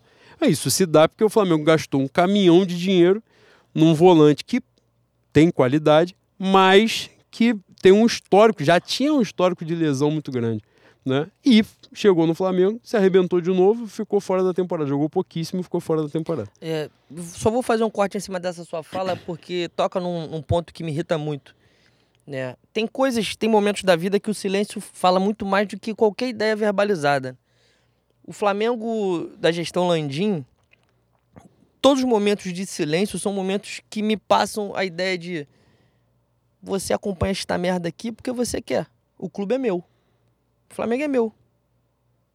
É um, é um brinquedo meu. Eu faço o que- o que eu quiser. O problema não é seu. E tocando nesse ponto de do Rodrigo Caio, e posso falar também de Bruno Henrique agora de, de Alan. É Alan ou é Alan? Alan. Alan. O nosso querido Márcio Tanuri não dá uma declaração a respeito de como o, o jogador está evoluindo no tratamento. Você sabe como é que o Alan tá hoje? Ele volta ano que vem? Você sabe se o Rodrigo Caio estava realmente pronto 100% nesse tempo todo com o Vitor Pereira, com o Sampaoli? O Flamengo não fala porra nenhuma. O Flamengo não fala porra nenhuma, a instituição, a respeito de nada. Mas, especificamente nesse caso, a gente não tem atualização do quadro. O Bruno Henrique ficou quanto tempo fora? Ficou quase um ano fora, não foi? Sim. E a gente não tinha atualização nenhuma. Precisa atualizar como se ele fosse um paciente da UTI todo, todo dia? Não, porra. Mas de duas em duas semanas você pode falar alguma coisa? O Runco, quando eu era médico do Flamengo, porra, o Obina pe- peidava molhado. Coletiva do Runco. Não, esse peidinho molhado do Obina aqui é porque o acarajé passou um pouquinho aqui. Porra, o Tanuri não fala porra nenhuma. Não dá uma declaração, não fala nada. Não fala nada. E a impressão que dá é que na cabeça dos caras o Flamengo é realmente deles, pô. Vai ser obrigado, a gente vai ser obrigado a chegar no momento de uma coerção popular, falar assim, porra, igual tropa de elite, quem disse que, quem disse que a boca é tua, quem disse que o morro é teu? É isso que a gente vai ter que fazer. É nojento, pô. É nojento. A gente não sabe qual é a evolução do quadro, se o cara tá realmente recuperado. A gente vê o Rascaeta aí hoje. Rascaeta foi pra Copa fudido do Pubs, voltou fudido, jogou uma porrada de jogo merda no Carioca. Quando tinha que jogar, não tava presente. E aí ficou nesta merda o tempo todo, o tempo todo, o tempo todo. Tá aí. Pra- parece um, um, um cara que tá aprendendo, a- reaprendendo a andar depois de um, de um acidente. Aliás, ele deu uma arrancada ontem que eu fiquei preocupado com ele. Falei assim, pelo amor de Deus, joga essa bola pra frente, dá essa bola pra qualquer um, joga, devolve a bola pros caras que você vai se machucar. É isso. Os caras não falam nada, não falam nada a respeito do- da, da condição física do, do jogador que está no departamento médico sendo tratado. E a impressão que dá ultimamente é que se deixar na mão do departamento do, no departamento médico do Flamengo e se o cara for tratado no corredor do Schweizer, vai ser a mesma merda. O cara vai ficar o mesmo tempo fora. É um bilhão de reais, pô. É um bilhão. E este ano foi um bilhão de reais em setembro. Ou seja, quando fechar a conta em dezembro, vai ser muito mais. É uma sacanagem, pô. É uma sacanagem. Está chegando o momento. Está chegando o momento. Porra, eu comprei um saquinho de eufemismo mesmo, né? Peguei a Black Friday. Já passou do momento. A diplomacia não resolve mais, Bui. Infelizmente, já falei várias vezes aqui, a diplomacia ela tem o seu limite de resolução. Chegou, pô. Chegou. Com esses caras não tem mais diplomacia. A gente vai ter que fazer um levante popular aí, com um pouco mais de ódio, e vamos ter que arranhar o carro deles. É... Boi, hoje nós decidimos, né, como a gente tem essa vasta pauta né, de um campeonato só, a gente decidiu dar mais espaço à pauta dos ouvintes, porque tem muita coisa interessante aqui né, que vocês trazem sempre, e a gente acaba, né, por tendo que abordar outros pontos, não consegue ler tantas perguntas E assim. rapidinho, rapidinho. O, o Pix Forasteiro Hum. pingou. Pingou? Nosso Vitor Capela. Gênio, Gostoso gênio, gênio, demais, gênio. né? Era ele. Tá no Canadá, né? Foi ele que deu os porros. Tá no Canadá, não tá? Tá no Canadá. Terra boa, né, boi? Terra boa. Terra boa. Ele, fez, ele, mand, ele mandou o Pix, o Pix não, o PayPal e fez pergunta. Vou aproveitar e vou ler, né? Claro. Boa noite, senhores. Boa noite. Boa noite, lindo. Duas perguntinhas. Vocês acham que a derrota do Botafogo para o Flamengo na rodada 22 deixou eles em choque? Deixou. Ali foi o começo da merda. Foi o Flamengo e o Atlético de 2022. Pro Atlético, né? Não, ali é sintomático que é aquela coletiva fantástica histórica do Bruno Lage, né? Quem, quem viu não vai esquecer, não tem como. E a segunda e última pergunta foi: o quão otimista vocês estão com o Tite montando o nosso elenco para 2024? Abraços, Victor Capela. Aceitar o dinheiro. Aceitar o dinheiro, aceitei. É incrível, né? Tá aqui. Cara, 2023, Vitor, consumiu meu otimismo, né? Essa é a verdade também. Meu otimismo foi pra casa do caralho. Mas, é, torno a dizer, se dava pra gente acreditar em alguma possibilidade de sucesso, a possibilidade de sucesso era envolver o Tite. E ele tá aí entre nós. Agora é com ele, né? Porque é com ele mesmo. Que se Que só achar tem que, ele. É, Só que tem ele, que o contrato foi assinado, assim, você toma essa chave, É, o banheiro é ali, Não, se o você acha... é ali, a academia aqui, o resto, ó, é dia a dia. Então os caras falaram assim, pô, deram carta branca pra ele escolher o próprio chefe. Eu falei, é correto. Inclusive, se ele puder exonerar o Marcos Braz e tirar o Landim daquela porra, tá mais certo ainda. pô, aqui é uma cambada de idiota, né? Cara, é, é o ponto básico. A gente vai falar de um elenco desequilibrado, vai falar disso, vai falar daquilo. Porra, aí o grupo político sempre tem, né? Um filho da puta. Grupo político vai lá, faz cartinha pra minar a renovação de ídolo histórico, mas vê se a cartinha, se a nota oficial fala da porra dos responsáveis pelo planejamento merda. Quem montou esse elenco, quem deu essas férias de bunda, quem contratou o treinador lá em dezembro, que tinha perdido pro nosso duas vezes, né? Então, assim, quem é que bate nessa porra? Os caras não batem, mano. Então, assim, não, não é uma coincidência, né? Na verdade, a política do Flamengo passa longe de ser coincidência, né? A gente, eu mais cedo compartilhei no Twitter que o nosso camarada, ouvinte, amigo, Júlio James, é, vai amanhã dar, dar um depoimento, vamos dizer assim, porque meteu o hashtag fora Landim, fora Danchi, eu acho, ou fora do Dien. Se você que nunca viu Batman e Bruce Wayne ao mesmo tempo, Por que será, né? são essas coincidências que podem acontecer. Aí ele meteu uma hashtag, vai ter que ir lá prestar esclarecimentos para não ser punido no clube. O filho da puta que morde a virilha do torcedor não precisa. É isso. Deu coletiva dentro do clube, porra. Na estrutura do clube, com. Tá, tá usando a estrutura do clube há bastante tempo já também, né? É, então assim, é problemático, né? Essa mesma política do clube, o apolítico Clube de Regatas do Flamengo, que hoje fez Arthur Lira, sócio, sei lá que porra de sócio que ele foi, que é, política interna tem essas merdas, né? Vou ler aqui. Título de sócio honorário ao presidente da Câmara dos Deputados, Arthur Lira. Os títulos de sócio honorário, palavras do nosso mundo rubro-negro, são concedidos por iniciativa da diretoria por serviços prestados ao Flamengo ou ao esporte nacional. Que porra prestou Arthur Lira ao Flamengo ou ao esporte nacional? Aí posta uma porra dessa, aí o cara fala assim: ah, mas é porque agora Arthur Lira vai mandar na Caixa Econômica.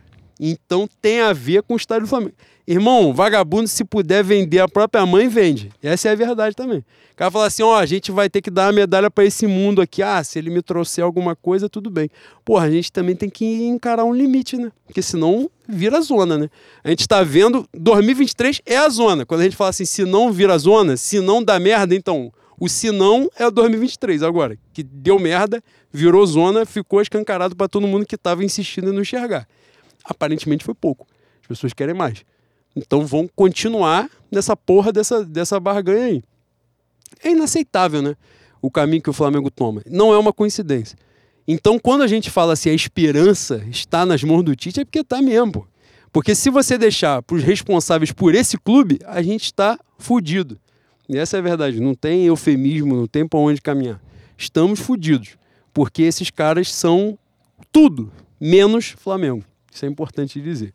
Dito isto, a gente vai abordar a pauta dos ouvintes, então. Agora? gente- É, pô, que é legal. Tem muita coisa. Cara, tem muita coisa in- interessante aqui. As pessoas são brilhantes, né? Então, ó, tem duas perguntas aqui no. Leia aí, leia o chat, leia o chat. É, o chat. O Ivan e a Tabata falaram da mesma coisa, acabaram falando da mesma coisa, né? O Ivan escreve, Leno, nosso, pro... Leno, nosso profeta, eu sou profeta. E você é mesmo? Fale sobre o peru de pano do bairro. do bairro Freguês, eu acho que seria esse que ele ficou no FR. A Tabata fala: Queria que vocês opinassem sobre o embate Felipe Neto versus CBF. Bom, Eu Certo. torço pelo embate. Né? de certa maneira a gente já falou, né? Porque a gente falou do, do peru de pano. Que é o, o Botafogo, que é o elefante em cima da árvore. Todo mundo sabia que ia cair em algum momento e tá aí. A luta dos caras agora é ficar na, ao mínimo na, no G4. E o. Eu tive essa pausa de pensamento aqui. Eu fui muito cruel, Boi, É na minha reflexão. Fui. Que a primeira, por alguma razão, a primeira coisa que eu mentalizei foi aquele suposto lateral que não consegue jogar. Porque ele se machuca quando ele entra em campo, ele se machuca. Um O Botafoguense. gêmeo. Ele é bom de falar pra caralho. É, ele, é, é- ele aparentemente é o Relações Públicas do Botafogo. sim, né? sim. Que falar eu já vi ele falando pra caralho. De jogar, infelizmente, eu não Mas tive contato Quando chegar 3 de dezembro, ele é o meu primeiro alvo. Irmão, ele marcou bagulho de, de luz, que apagaram, apagaram a luz do- da arena do Grêmio. Eu sei lá de onde ele surgiu, de que demônio, de que inferno, de que terra de que mar. Já cantou Edu Lobo, né? Então, Esse mas- Surgiu esse filho da puta pra falar isso. Ele é Botafogo. Exatamente. Eu ia falar sobre isso. Quem é Botafogo? O Felipe Neto. Nem Souvenir é Botafogo, nem Tetinha é Suvi, Botafogo. Subtetinha dizem que são, mas acho que é personagem. Souvenir tem oito dias que não fala no, no grupo do, da Pelada do Rangel. E aí deve estar morando em São Paulo, deve estar sem energia, mano. E aí é foda E mesmo. aí é foda. Ah, Thiago falou que o sábado tava com ele. Então ele é gêmeo, canalha era mesmo, ele é safado, ele é safado. Cara, mas a- essa parada do Felipe, o Felipe Neto com a CBF, com a CBF é uma questão que tem muito dinheiro o nosso querido Felipe Neto também, né, Bui? E aparentemente tem envolvimentos de terceiro grau com a CBF. Mas ele é o exemplo, o maior exemplo do Botafoguense. Pô, o Botafogo botou 15 pontos de diferença. O Botafogo estava 3 a 1 dentro de casa contra o vice-líder. Era o jogo, era a final do campeonato. Era ganhar aquela porra e ser campeão. Com um a menos, o Tiquinho, o artilheiro, o craque do campeonato, teve o pênalti pra fazer 4 a 1 fechar o caixão, acabou o campeonato, acabou o jogo, acabou tudo. Perdeu, aí vai ter que falar de todo mundo, né? Aí vai ter que falar de todo mundo, porque nunca é um problema deles também. Sempre, sempre é o externo. E dentro desse externo, quem tá envolvido? Flamengo. Sempre, sempre é o Flamengo. É pra ajudar o Flamengo, é pra esquentar o campeonato. Não, não é pra ajudar o Palmeiras, que tá com o mesmo número de pontos. É Exatamente. pra ajudar o Flamengo Exatamente. que tá seis e estão atrás. falando do Flamengo há bastante tempo, porque o, o, o último vice antes do Palmeiras era o Bragantino, né? O problema dele, neste momento, até 3 de dezembro, é preparar os advogados, o corpo jurídico dele, que se confirmar o que todo mundo tem certeza que vai acontecer, vai ter meme, vai ter bait pra caralho. Ele não tá ameaçando processar quem tá fazendo sacanagem com ele, com o Botafogo, gastando? Vai, que mais vai ter processo. Pô, uma altura dessa da vida ele vai processar quem sacaneia o Botafogo é foda, né? Exatamente. Aí também, pô, foi criado onde, né? Porra, a vida é essa, né? É, é questão de escolhas, né? Falamos aqui antes. O J. Guiar botou, queria só te retificar, Leno, que eu avisei sobre o Asno que usa a camisa 8. Márcio Araújo? Quem é o Asno da camisa 8? Tiago Maia. Diabo Maia. Diabuta, isso é muito burro Vulgo mesmo. Diabo Maia. Cara, a, a gente precisa purificar essa camisa 8 que tá foda, mano. É foda mesmo. Que já foi de Gerson. Que também tá falecido. Mas vai voltar agora. Vai, vai. Mas se ele puder ter um controle nesses bracinhos, né? Dá uma agonia um pouquinho esses bracinhos dele, né? Tá com os bracinhos muito soltos, né? Toda hora esse bracinho tá foda, hein? Pelo amor de Deus. Quem fazia isso era Paquetá também, né? Porra, que agonia. Boi, pauta dos ouvintes então. Que aí a gente vai Iv- abordar o Ivan. bastante. Ah. Lene, Juan, salvem a gente. Tem maluco no Twitter dizendo que o Bruno Henrique não colaborou no, no título do Flamengo desde 2019. Colaborou não. Quem colaborou foi seu pai. Filho da puta. isso. Porra, tá de sacanagem, pelo amor de Deus. Cara, acabou o jogo do Fluminense. Porra, que isso, mano. Eu vou ficar doente. Eu vou ficar doente mesmo, isso é sacanagem. Melhor coisa que a pessoa pode fazer é detox de rede social. Te desliga perfil, suspende essa porra. Acabou o jogo do Fluminense. Pô, Fluminense campeão. Beleza, show. Acontece. Once Caldas ganhou, Corinthians ganhou. Santo André ganhou. Ah, Calma aí, pelo amor de Deus. porra, ganhou, show, beleza. Aí a gente vai ficar puto? Vai ficar puto, claro. Também não pode, porra, lidar com naturalidade com a porra que não é natural. Agora, beleza, já aconteceu. A primeira coisa é ver lá o Cano e o Gabigol. Fala, irmão, com todo respeito, o Gabigol fez quatro gols em três finais de Libertadores. O Cano, aos 35 anos, sei lá quantos anos esse filho da puta tem, está tendo um contato de primeiro grau agora. Com a carreira dele acabando, ele teve contato agora. O Gabigol, com 20, já estava tendo, pô. E tendo e ganhando, e tendo e ganhando, e fazendo e dando. Título, botando faixa no teu peito. E tal você falando merda, comparando com o Cano, porra. Pô, pelo amor de Deus. Parabéns para o Cano que foi lá, porra. Entrou na galeria curtíssima, né, de ídolo do Fluminense. O cara mal chegou, já, já é é logo não. top 1, top 2. Exatamente, é Chegou rápido, é É top isso. 1, top 2. Então, caralho, você vai lá e foca no Gabigol. Fala, Pô, você é doente, você é idiota. Eu não tenho que dizer pra você que você é idiota, você tem que assimilar que você é idiota, pô. Não é possível não é um, caso desse. Mas a temporada 2023 descaralhou mesmo as pessoas. Essa é a verdade. Exatamente isso. Mas vamos voltar? Vamos redscricionar? Vamos nós. Douglas, arroba bota pra pocar. Faz a simulação do GE na live. Sacanagem. Pô, é óbvio, rodada pra cacete aquilo ali. E aquilo é mal feito, hein? Vamos dizer, aquilo é pra fazer em computador. Se fizer no celular, tu demora dois dias e meio. Eu, eu desisti. Fui fazer no computador, fiz duas rodadas e falei, ah, foda-se, eu espero. Vou esperar pra ver qual é o resultado. Mas joga essa pauta aí. Se Felipe Neto chorar abraçado com Lúcio Flávio na coletiva após a última rodada, será o maior evento futebolístico dos últimos anos? Creio que sim. Cara, eu não sei em que momento pareceu razoável para o Botafogo fazer assim, pô, estamos numa reta final difícil para um título histórico. Quem vamos chamar? Lúcio Flávio. Eu não sei em que momento alguém levantou. Mais uma vez, Boi, vamos restricionar aquele cenário de uma reunião com muitas pessoas, 20 pessoas numa mesa, e alguém fala assim: tem uma ideia. Qual é a ideia? Lúcio Flávio técnico. Aí, não, vai ter alguém falando assim. Tá aí. Não, o, o, o que tá de frente pra ele na mesa fala assim: caralho, caralho. Agora tu veio. Porra, Agora tu outros? chegou. Tá aí, concordo. Levanta a mão. Igual aquela porra, aquela reunião do Flamengo lá. Quem é a favor fica no mesmo lugar, caralho. Um Tá frio tá confuso, quente? é tá frio confuso. tá quente, boi? Porque tu já tá assim, boi, quem é a favor, tu já quer levantar, quer levantar a mão, cara, quem tá a favor fica do mesmo jeito, aí tu já fica perdido. se tu tá a favor, se tu tá contra. Cara, Lúcio Flávio, treinador, foi foda. Eu, eu vi um, um- alguns pedaços só do primeiro tempo de hoje. Ele não xinga, né, boi? Quem é que inventou um treinador que não xinga? Até Adenor, Adenor Leonardo xinga. Hoje Cara- falaram que ele não xinga, ele não xinga, não xinga. Quem falou que não xinga? Alguém, algum corintiano hoje falou no grupo do PDF lá hoje. Xingo, não xinga não. Puta que. Porra! ele pegou o juizeco de ontem lá. Quem era? O Daronco? Era. Era o Daronco, né? E ele, e ele é safado, porque ele sabe que o Daronco é forte, mas não bate em velho, né? Não é covarde. Então ele Ainda. xinga mesmo e foda-se. Xinga. O velho é safado. O velho, o velho xinga porque sabe que o cara não vai bater, que senão, olha lá, covarde. Aí o Daronco vira de costas e falou, filho da puta, dá falta. Nesse cenário aí. Mas Lúcio Flávio foi foda. Cara, Aí e o Lúcio é Flávio, Lúcio Flávio. Lúcio Flávio é o expoente maior do. Do início do Botafogo chorão, né? Quem dá Sim. entrevista chorando. Não, é o Túlio. É Túlio. Não, mas Lúcio Flávio, Lúcio Flávio tá ali, pô. De, de não, mas quem frente. pega o microfone e fala Ah, não, é. na coletiva é ele que não Mas, mas o Lúcio Flávio era o. Era o, era o 10 do time, né? Não era o craque, porque o craque era o Dodô, mas era o, era o 10 do time, né?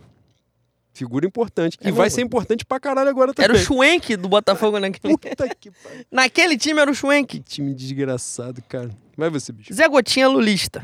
Bom nome.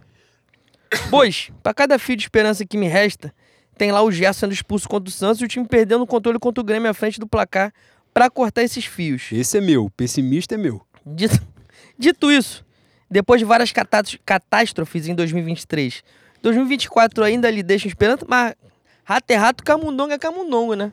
Pelo amor de Deus. Você já tá velho, já namorou pelado pra caralho, e você já devia estar habituado que, pô, um barquinho põe manjar, uma vela na esquina depois do final da temporada resolve qualquer coisa. Pô, não existe mal que não possa Pô, acabar, né? pelo amor Porra. de Deus, pela, pô, por favor, por favor. É, porra, a do Victor Anjinho eu vou deixar pra você, boi. Que tem, tem citação do teu nome ali. e Isso é um filho da é- puta, né, cara? É pilantragem dele, eu vou deixar pra você. Pamela, arroba velcro. O velcro. Caralho, gênia, tá essa arroba. Bois. Se terreiro bom é terreiro longe. Onde vocês recomendam que nosso querido Tiago Maia procure um bom pai de santo pra tomar um passe poderoso? No umbral, Em Nárnia, né? no umbral, Na tem, casa do caralho. tem magos, tem magos pra lá. É. Só ele Porra, angustiante. se afoga em poço e vai procurar terreiro, filha da puta. Francisco, Francisco Oceano, arroba Jay-Z The Creator. Bovídeos com naipe de bicheiro. Que isso? Pô, gostaria muito. Sou trouxa e ainda acredito. Legítimo. Dito isso, questiono. Primeiro, Dr. Rodrigo Caio de volante me dá esperança de nunca mais ver as fuças do Thiago Maia? Estou errado? Porra. Tá aí uma esperança que a gente deveria restricionar sobre e talvez, né, com a possibilidade de um contrato de produtividade, começar a fazer uma pressãozinha. Eu, eu acho válido pra caralho.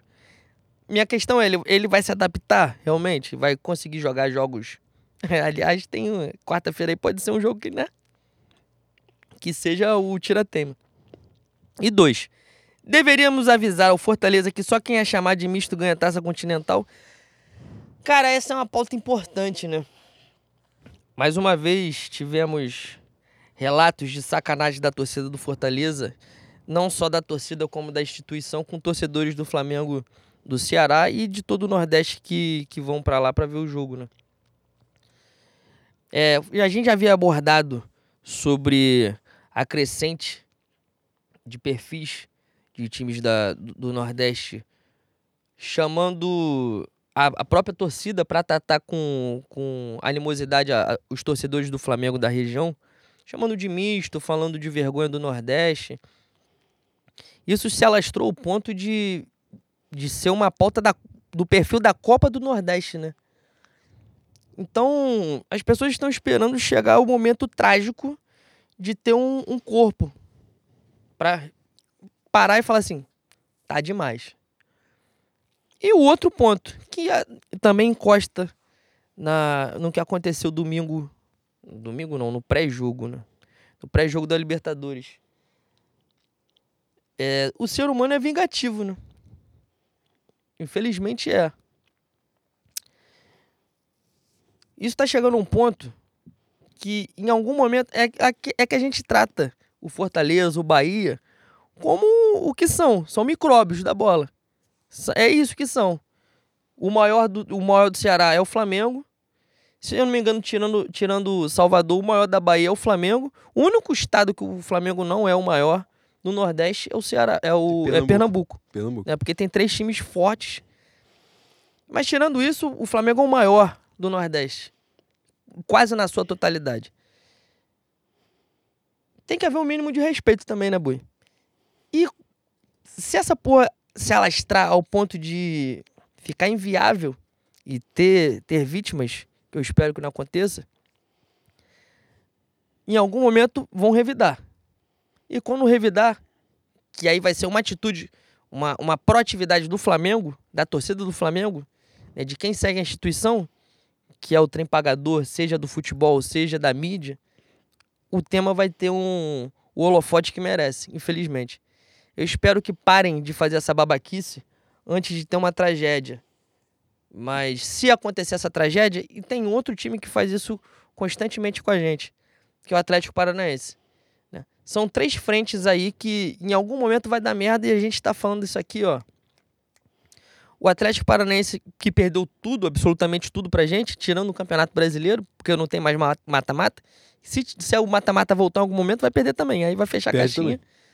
Acho que, acho que na, meu falar alternativo pode dizer, mas eu acho que na década de 80 tem um desses mata-matas aí que eles perdem pra gente. Também. Ah, mas aí muita gente perdeu também, né? Eu tô falando de final, de campeonato, de serviço. Ah, não, não, final é, final não.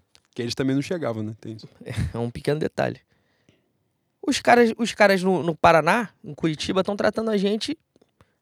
Boi, vou falar um negócio que é feio. Eles estão chamando branco de macaco, pô. Não precisa nem ser preto. Todo mundo favelado. Eles estão humilhando a gente. Humilhando a gente à torta direito. Pegando família com, com criança em, em restaurante pós-jogo. Enfim, a coisa está tomando a proporção que ainda no Rio de Janeiro não tomou. A gente não tem essa tradição de. Isso no futebol. A gente não tem a tradição de torcida única. Por mais que todo mundo eh, fale corretamente que a cidade do Rio de Janeiro é uma cidade violenta, vocês veem os casos durante anos no, nos seus televisores, nos seus rádios, na internet. Mas a cultura de futebol daqui é a cultura de congregação, de comunhão. Por mais que também tenha briga de torcida, como tem em todo lugar. E por enquanto essas três torcidas estão passando ilesas aqui. E tem baiano, tem cearense, tem curitibano pra caralho aqui. A partir do momento que essa chave virar, o tema vai tomar um holofote que já, já deveria ter tomado. Espero que não chegue a esse extremo, porque Ninguém precisa perder parente pra, pra ver que a, a coisa tá desmedida, né? E em Goiás tá chegando perto. É bastante pesado mesmo também. Enfim, você falou desse ponto de. Até da final da Libertadores, né? A- aparentemente, pelo que consta, o favoritismo da final única de 2024 é o Monumental de Nunes, né? É a final ser na Argentina. Minha, minha senhora mandou até uma mensagem aqui. Nós, quarta-feira, coincidentemente, viajaremos para a Argentina. A gente já está com essa viagem marcada há um ano. E parece que o Ministério Público da Argentina lá é, teve algum tipo de decisão no sentido de proibir é, camisas do Fluminense. Agora que ela me mandou a mensagem, se ela me mandou um fake, eu falei um merdão no caralho aqui. Foda-se que eu não fui conferir, que eu não sou jornalista. Meu compromisso é com a informação, não é com a verdade. É, Mas o ponto é assim: o clima de animosidade que se instalou aqui na cidade. Não é? E aí não é o ponto de ser necessariamente a torcida do Fluminense, não. Poderia ser até do Flamengo mesmo, do Flamengo, do Vasco, do Botafogo, enfim. Mas não achem que isso vai ficar por isso mesmo, né? Se a Pô. final for na Argentina, ano que vem. Se a final for na Argentina, a gente tá falando só da final, né? Mas um confronto de mata-mata, um, um confronto na fase de grupos, né? Para quem é, tem o hábito de viajar para ver jogo, e para quem não tem o hábito, mas mora no lugar, né? Vai respingar pra qualquer um, pô. principalmente torcida do Flamengo, Não que as embaixadas, os consulados são muito grandes. Então, assim, são coisas que naturalmente respingam nas torcidas, ainda que elas não tenham se envolvido com merda nenhuma antes. Então, assim, é, é um cenário é, completamente cansativo, né? E, e a gente bate muito nessa tecla. Eu vou te dizer que me surpreendi bastante com a reação das pessoas na, no dia da Sul-Americana, né? Eu brinquei que eu não conseguia secar a LDU pela gratidão eterna que tenho por eles, pelo que eles fizeram em 2008. Mas a galera estava realmente nas redes sociais transtornada, torcendo contra Fortaleza e tal. E isso se justifica por tudo aquilo que, no caso do Fortaleza e do Bahia, dois em em especial, foram posturas institucionais, não foram apenas coisas de torcida, né? Como antigamente tinha lá no. é, em jogos no Nordeste, em jogos em Goiás, que tinha aquele negócio de vergonha de não sei o que lá, né? Uma seta assim para onde ficava a torcida do Flamengo. É, eram situações. Institu foram situações institucionais. Esse lance do misto, né, quando brinco com o Fortaleza, é porque teve mesmo, né? Parada de lanchonete oficial do Fortaleza. O Fortaleza bota que é proibido misto, uma porra assim. Enfim, um monte de coisa babaca. Teve mosaico financiado pela diretoria com o Cristo Redentor, com a camisa com as cores do Fortaleza. Enfim, Era a camisa do Flamengo virando a camisa do Fortaleza. é, a, a camisa do Flamengo virando Fortaleza. Uma baquice suprema. E espero que, com o passar do tempo, né, isso já, depois de, de- do que já aconteceu, que tenha sido o suficiente. Rapidinho, Diga. o Eric Quirino tá aqui na live, nosso querido Quirino, o artista Quirino. Maravilhoso. Comentem sobre o documento oficial do Rio de Janeiro chamado Vale que tá escrito. Leno, você tá de qual lado? Da nova ou da velha cúpula? Você sabe que eu ainda moro em Bangu, né, Quirino? Você tá ciente, né? Não, Você- mora no Rio de Janeiro, É, né? Que exatamente. Bangu e Eu não me- eu não- Barra, no caso, tá Eu sendo a mesma coisa. não me mudei para fora do continente ainda. Eu não tenho lados. Não tenho lados. Não tem banho. Eu não tenho. Ah, que legal, que legal. Cara, eu e tenho, tem perguntas mais sobre a, sobre a série aqui ao longo da, da pauta e a gente vai chegar nelas. O Jota não fez pergunta, só falou: voltei para dizer que hoje nós vamos todos cantar de coração. União Flasca é realidade. E no final das contas o Vasco ganhou. Cara, o Jota, o Jota durante a live falou assim: o Leno sabe o quanto o Thiago Maia me tira da salvação. Porque ele é e evangélico. o Jota é um que não xinga também. Ele não xinga, não toma, Não toma uma não cachaça, toma uma cachaça, não toma um álcool. O Thiago Maia tá, transa- tá não usa uma bandeja fazendo ele nenhuma. transcender. É. A Exatamente. bandeja, em algum momento, ele vai ter que usar. Henrique de Azevedo, arroba HS Azevedo. Meus advínculos, porra. o que acharam do rumor que o nosso diretor de futebol de nome italiano trará o reforço Alexandro? Vamos novamente negligenciar a direita? A direita conservadora a direita lateral? Desde a saída do Rafinha que estamos nesse purgatório de Maurício Isla, Mateuzinho, Varela e Wesley. Cara, então, eu espero que não negligen- negligenciem a direita, né? Essa lateral direita. A direita, a outra pode negligenciar, foda-se, pode cagar na cabeça deles. Mas Eu acho que o Tite não vai dar esse mole, não. Não vai dar essa moscada, não. Muito embora, eu acho que, tirando Varela, acho que Mateuzinho e Wesley tem, tem coisa pra oferecer. Talvez não no nível que a gente pretenda. E aí é uma porra que o Tite tem que definir. Mas acho que dá pra. Tem material pra trabalhar. Sobre o Alexandro, porra, acho excelente o nome.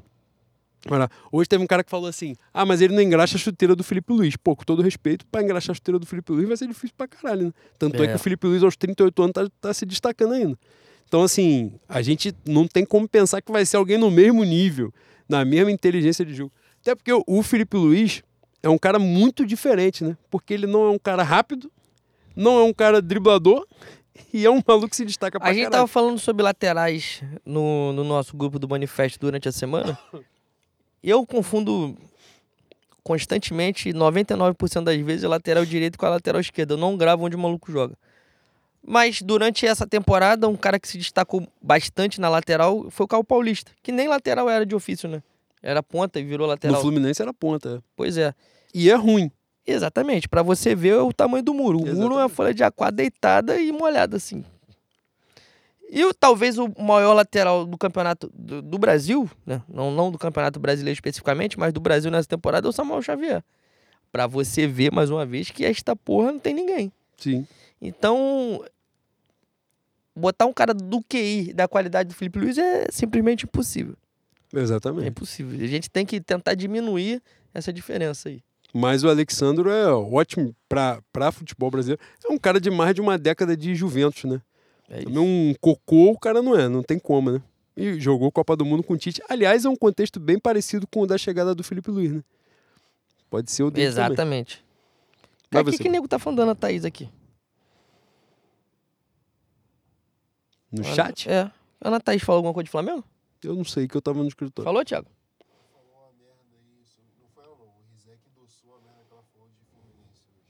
Não vi, não. Ah, Toma eu aí. acho que é alguma coisa no sentido de o título do Fluminense foi muito leve, porque não é.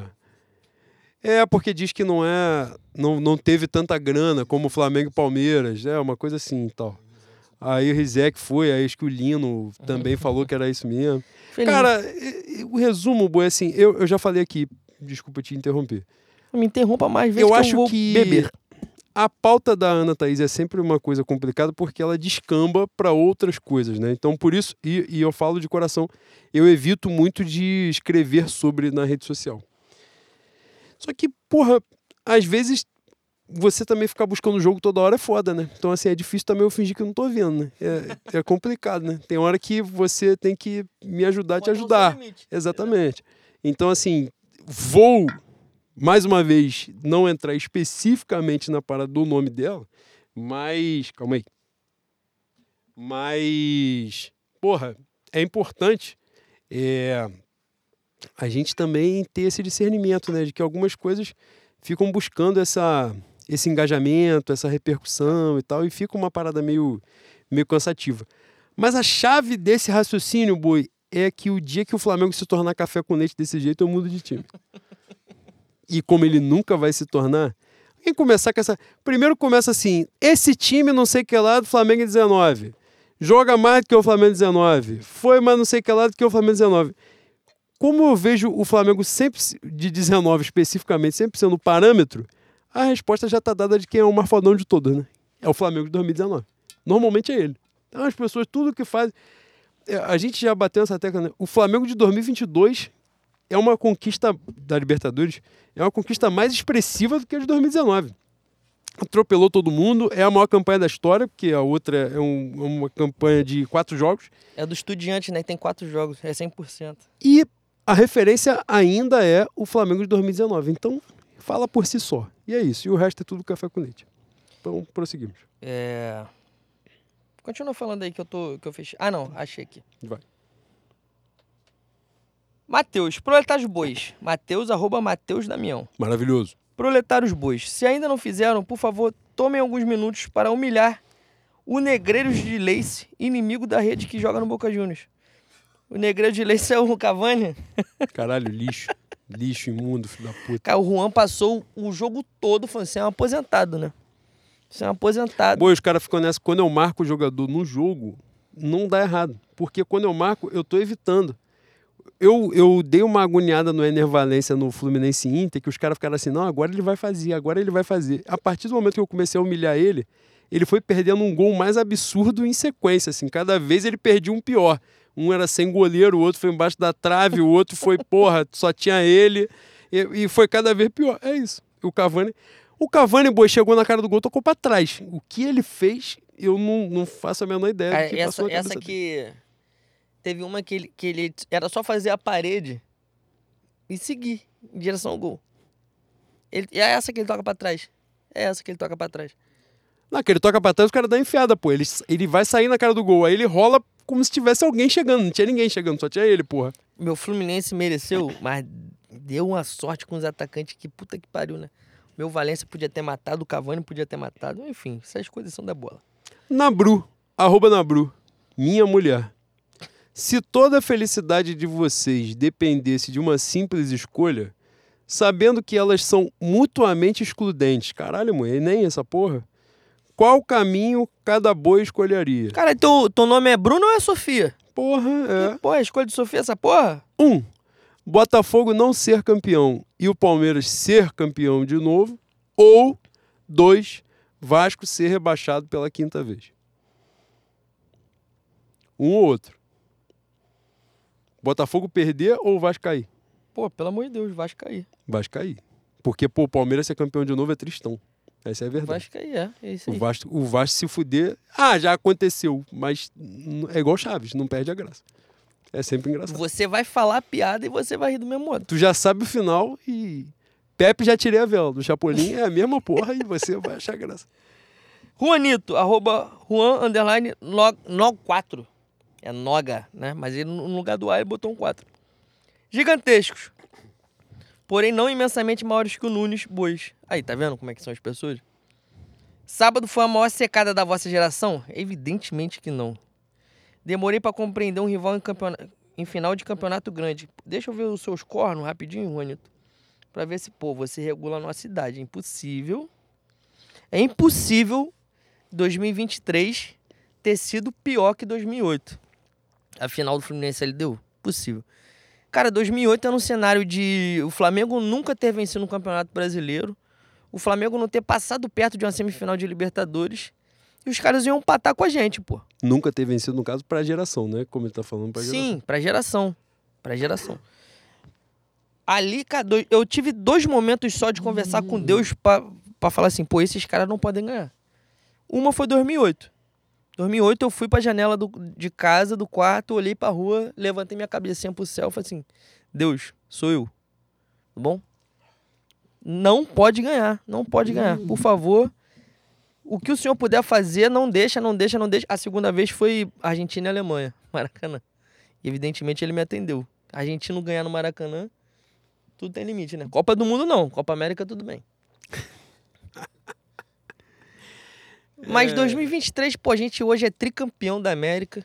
O Flamengo tá reestruturado financeiramente. O Flamengo vai viver várias finais de Libertadores.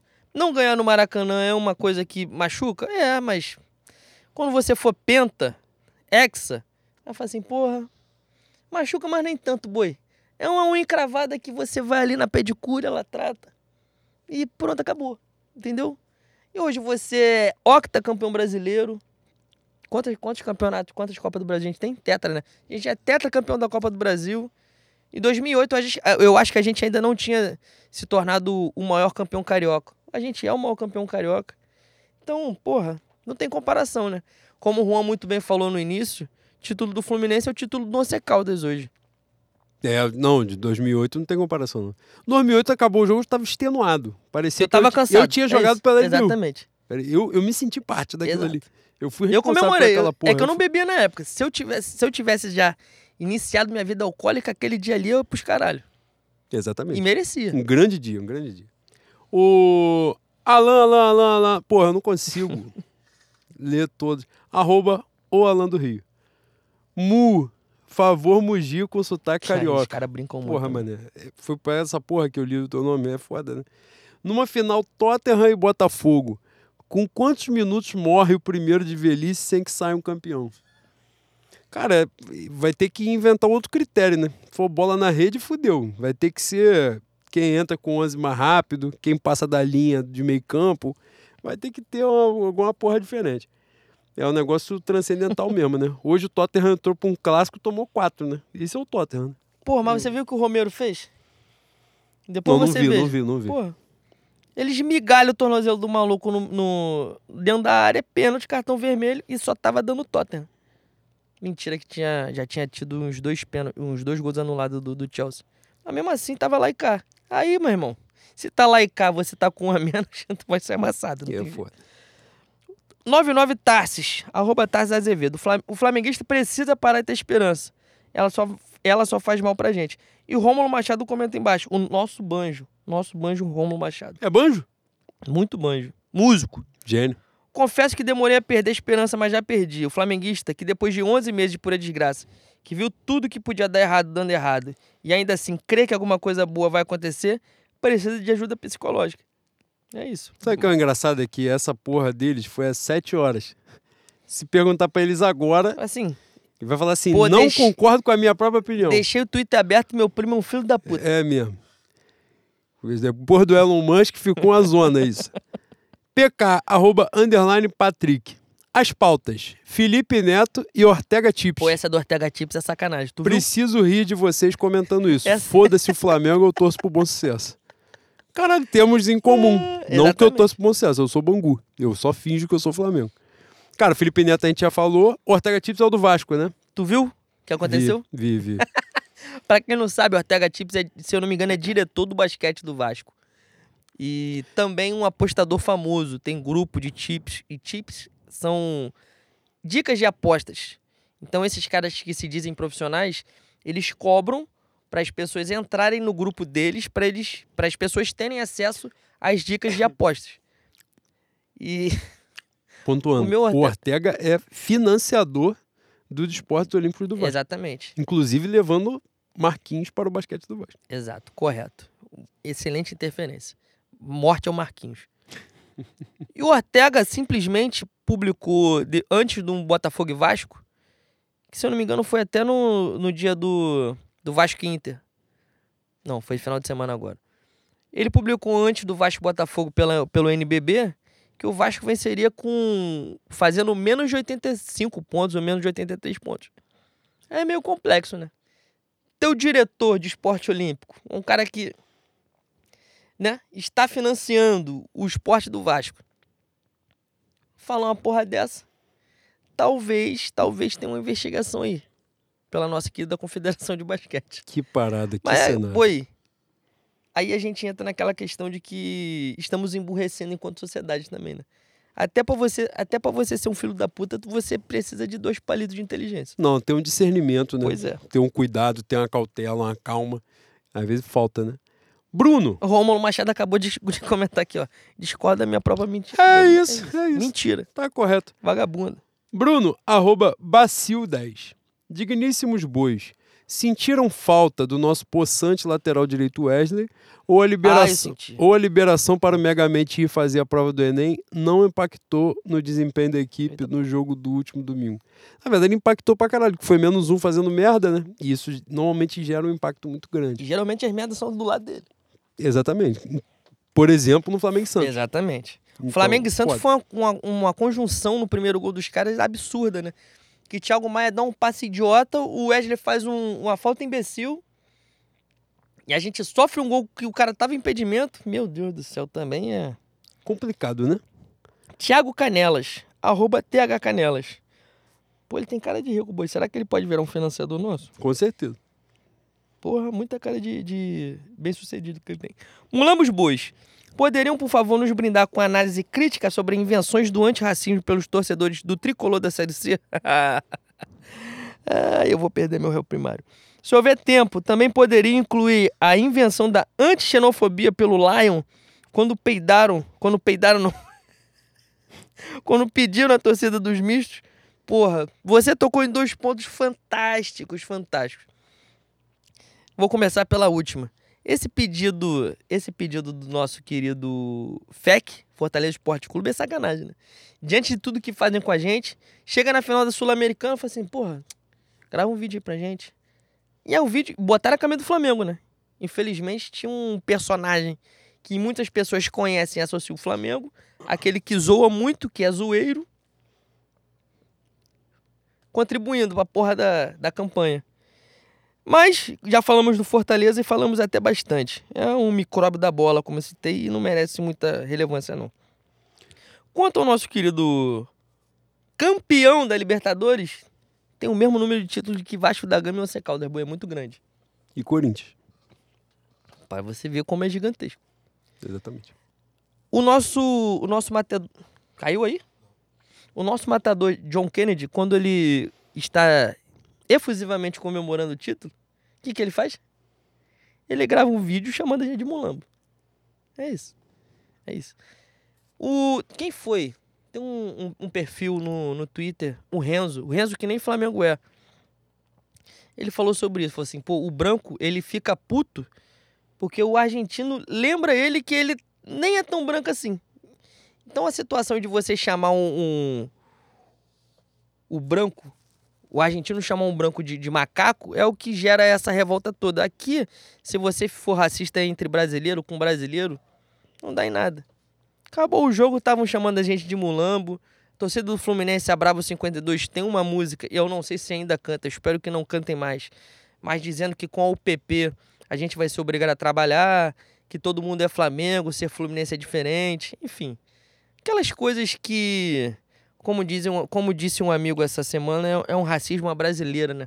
É um racismo cínico, é um, é um tipo de violência que ela tá sempre subentendida e tem pessoas que por estar subentendida, fazem questão de não enxergar. Se não chamar de macaco, se não chamar de preto fudido, as pessoas não entendem como racismo. Então, é uma coisa não deveria ser complexa, mas acaba sendo porque as pessoas fazem questão de não enxergar. Felizmente vai, vai continuar sendo e mais um caso da hipocrisia, né, do Clube das Laranjeiras. Enfim. Aliás, Boi, pegar um gancho aqui, uma de última hora, o nosso Mengudo foi campeão estadual de vôlei, agora feminino, vencendo o Fluminense por 3 sets a 0. 25, 23, 25, 22, 25, 20. Nós ganhamos o quê? 13 terceiro título do Flamengo. Estadual. Campeão estadual de, de vôlei feminino. Profissional? Profissional. As meninas são um caralho de asa. Bernardinho? É, fantástico. Meu Sesc Flamengo. E tem. 3 a 0 no Fluminense. Já tinha metido duas vezes 3 a 0 no, no Fluminense ao longo do campeonato e agora fez ganhar o Carioca, ganhar o Carioca de vôlei feminino não é igual ganhar o, o basquete masculino, né? Porque tem o Tijuca e tem o Fluminense, o Fluminense que é. Sim. Que fazem parte sim, da sim. Superliga, né? E o Mengudo atropelou. Então, parabéns Maneiro, parabéns. para a menino. mulherada do Sesc Flamengo, E vamos que- rumo à Superliga, hein? que paulou, porra, duas semifinais seguidas, se eu não estiver enganado, de Superliga. E ficamos no detalhe de, De- de disputar pra final, a né? final. Esse ano a gente. Esse ano não, né? Próxima temporada a gente vai às forras. Com certeza vamos, vamos buscar o caneco. É, Seguindo. The Fresh Prince. arroba Rusber 1987. Ah, rapidinho, rapidinho. Desculpa, desculpa. Diga, claro. O. Eu tô ficando igual o velho de bar mesmo. Tô tendo que botar o celular na minha cara pra ler. Ami... É Hamilton? É Hamilton, né? Hamilton Avarenga. Avarenga. Camarada, maravilhoso. Alvarenga. Zinho cochichou no ouvido do Marcelo do Flu, que é tricolor. Viram isso? Porra. Querido Alvarenga, se você não estava ciente de cozinha tricolor, você está desatento. Cara, se ele era tricolor, eu não sabia. Flamengo eu tinha certeza que Ah, não era. eu Isso aí vi. era o fato. Sabe quem não é Flamengo também? Leu Vegildo. Ah, E- essa aí tu vai ser amassado. Ah, porra, e essa tu vai de... ser amassado. pelo amor de Deus. Já todo- vi meu flow alternativo com provas que ele vem logo com um jornal lá de 1932 e foda-se. E joga, taca nos peitos. Tu sabia. Pô, agora vou ser muito covarde porque ele falou uma parada. Era... Ah, mas tu, tu já postou essa porra. Então também. Eu não postei meu nada. Emanu- Não, meu Emanuel do Vale. Ele já postou isso. Essas que eu posso falar. Que torcedor mesmo não era, e, e tem, né, é, provas disso. Que também não faz muita diferença, que foda-se também, no final das contas, o cara foi ídolo histórico, não faz diferença. E acredito até que se torne, né? Mas de infância o Andrade era Botafogo. O Andrade fala isso naquele 6x0. É. E ele, ele era torcedor do Botafogo e tal. E, e eu acredito nessa porra, assim, que em vários casos é, o, o jogador vai criando uma identificação. O Marcelo ganhou a Libertadores e fala, né? No final do jogo, alguém entrevista ele e ele fala. O, o prazer de ganhar a Libertadores pelo meu time do coração. Sendo é um que vagabundo, né? ano passado o Botafogo tava babando o ovo dele porque. Ele, deu dizia entrevista que- falando que era Botafogo. Exatamente. Então, assim, safado. Estava num momento de emoção? Talvez. Tava numa fanboy. Exatamente. Mas também já largou a mão do Botafogo, que essa é a verdade. Que se ele for esperar ser campeão pelo Botafogo, Ah, infelizmente tadinho, aí vai ficar também. difícil pra caralho. Mas voltando ao meu Rusber. As magnificências bovinas, dotados de sabedoria flamenga. Aparentemente somos nós. O suposto atleta Thiago Maia vem mal desde a cirurgia de sua mãe, entre aspas, o parto, ou sofreu algum tipo de magia de baixa vibração que impregnou-lhe com o espírito do atleta. Ah, eu não vou deixar você falar mal do meu, do meu volante Douglas Silva. Que é a caixa da mocidade Caixa da e é mocidade. banguense. Gênio, campeão pelo Flamengo e campeão brasileiro pelo Atlético Paranaense. suposto clube Atlético Paranaense também. E vende uma bela costela do outro lado de Bangu. Arregaça na costela lá no, no Ponto Chique. Então, Ele é assim, empresário, tá? você está sendo canalha e eu não vou permitir isso. É isso. Podemos passar para a iniciativa, pra iniciativa árabe, o, o, o Thiago Maia? Porra, isso aí pode passar ele pra puta que pariu. Iniciativa argentina. Quiser recuperar o Boca Juniors para eles voltarem a jogar a final de Libertadores, faz qualquer porra. Mas bota ele na conta dos obsessores, pelo amor de Deus, mano, que eu não aguento mais. Palavra Rubro-Negra, arroba palavra RN. Amo muito, amo demais. Sigam Palavra Rubro-Negra. Magnéticos Bois. Quando o nosso provedor em 2019 e 2020 estava jogando no modo Deus, foi por muito especulado no West Ham. Na pior temporada dele nossas cores, ele está sendo especulado no Manchester United. Mas também tem um negócio da mentira, né? Sabem se os dirigentes do clube inglês se chamam Mark, Mark Brown e Rudolf Landin? Meu Gabriel Gol Boi. vai ser vida eterna, vida longa no clube de regatas. Tudo É o resto é, é tudo É fofoca. Pô, mas aí, o, o meu querido, os meus queridos tabloides ingleses, eles abusam um pouquinho. Eles vezes, alopram, eles alopram. Porra, boi, deixa eu caçar uma aqui, maneirinha. Kelsey, arroba Vanessa Kelsey. Ah, não vou ler, não. pilantra. Pergunta exclusiva para a metadinha Leno Lopes. Sou eu. A gente trocaria o Pedro em um saco com quantas balas, Juquinha? Pela atenção, obrigado. Foi uma pergunta covarde dessa que eu fui fazer, é sacanagem. É né? isso. Era pra eu ter Não responderei porque ele está se reencontrando com a pelota. Agora, se você quiser me ouvir falar mal da pessoa, Pedro, queixudo, mesa de bar. Volte ao Rio de Janeiro. Aliás, nunca veio em Bangu, né, boi? Incrível, né? Você gosta da- do Rio de Janeiro do Manuel Carlos, né, Vanessa? É, beleza. Te entendo. Valeu. É... Jota, tu leu Jota? Não sei. Muito boa noite, queridos bovários bavúdicos. Ainda esperança para 2023 ou já somos energéticos desde pequenininhos? Cara, ainda resta um pouco de esperança apesar das desavenças, né, boi? Não, mas porra, o energético depende só dele, né? Não, e o Botafogo ainda não se ligou que ele tá mais fudido ainda porque o Flamengo vai perder pro Palmeiras e pro Bragantino. É isso. Porque ele falou assim: não, ainda dá pro Flamengo tirar ponta, irmão. Se, se o seu momento de glória depende do Flamengo 2023 fazer alguma coisa, você tá fudido. Então o Botafogo já foi pro caralho nessa daí. Sim, João Vitor ainda está cansado. Porra, não aguento mais, mano. Cara, você tá cansado há mais de um ano. Já vai ser outro carnaval já daqui a pouco e você ainda tá nessa porra. Gostaria de saber dos nobres bois se chegaram a ticar vale o escrito. E se assim o fizeram, se recomendariam ao atleta Everton Cebolinha frequentar academias na Zona Oeste do Rio de Janeiro, obrigado. Cara, ele aqui tocou num ponto, primeiro sobre o Vale o Escrito. Maravilhoso, maravilhoso. Cara, muitas que- questões, questões, como diria minha amiga pessoal Juliana Pinho. É. Primeiro as entrevistas, né? Tu viu, boi? Já viu tudo? Eu vi. Tudo Eu vi tudo. Ah, o meu primeiro detalhe, assim, sobre o conteúdo das entrevistas, tenho muito a dizer, não direi aqui. Claro, óbvio, evidente. Mas o que mais me chocou é assim, como é que eles conseguiram essas entrevistas? Isso pra mim já foi o ponto Eu vi foda. uma explicação no, no nosso querido X de Elon Musk que eu acho que fez mais sentido pra mim. Eu acho que foi o que aconteceu realmente. Vocês, vocês não são do Rio de Janeiro, vocês não têm um contato direto de terceiro grau com o mundo do samba e, consequentemente. Mas muitos são, essa audiência mundo da contravenção? agora muito. Então, mas ali, pra quem conhece, em alguns momentos ficou claro que as entrevistas não eram entrevistas recentes. Eu acho que ali a entrevista tá entre um ano, um ano e meio, no máximo dois anos. eles até dizem, né? Que algumas foram em 21, outras 22. Exato. Então, é um projeto longo, né? Está sendo formado há bastante tempo. Quando surge a primeira pauta, fala assim, fulano falou sobre tal tema. Aí é efeito cascata, né, mano? Aí vira efeito cascata. Se fulano falou, fudeu, vou ter que apresentar meu, meu ponto. É isso. Cara, mas assim, não, maravilhoso. né? Quando, quando mamãe toca o cenário fala assim, agora vou fazer uma série sobre tal. Fudeu, É é, isso. Não, não imbatível porque é, é incrível, né? Agora, a figura da amante de Maninho é fantástica também. Puta que Boi, deram 10 segundos pra ela falar. Ela chamou o maluco de Paraíba. Não, minha, minha mulher falou a mesma coisa.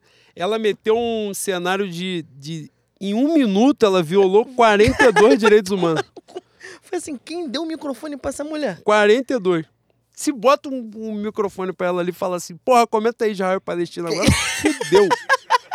É isso. Fudeu. Foi caralho, Maluco, isso é uma per- porra de ser guerra no Brasil. Que mulher Cadê ela? perturbada, mano. Caralho, um negócio doido, doido, maluco. É, Mas não, voltando. Minha mulher tem um ponto muito importante aí, que no caso do documentário deu razão a ela e passa por essa questão do João Vitor, que é o perigo De morar em Bangu. de fazer academia. Ah, sim, sim. Porque várias das mortes no documentário são em academia. E então tá aí, as pessoas falando que a um academia do é nosso... uma vida saudável. É o caralho, as E- pessoas estão morrendo. E tem um contraponto do nosso piruinha que nunca viu uma academia e tá aí, 93 anos vivão. 93 anos.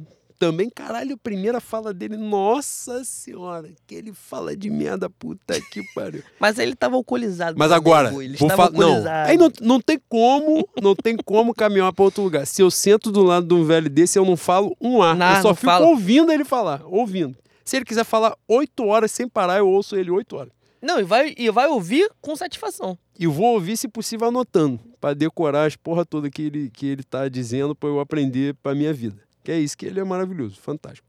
Cara, a, a, o- a série tem várias nuances ali que a gente não pode falar aqui, mas fantástico, fantástico.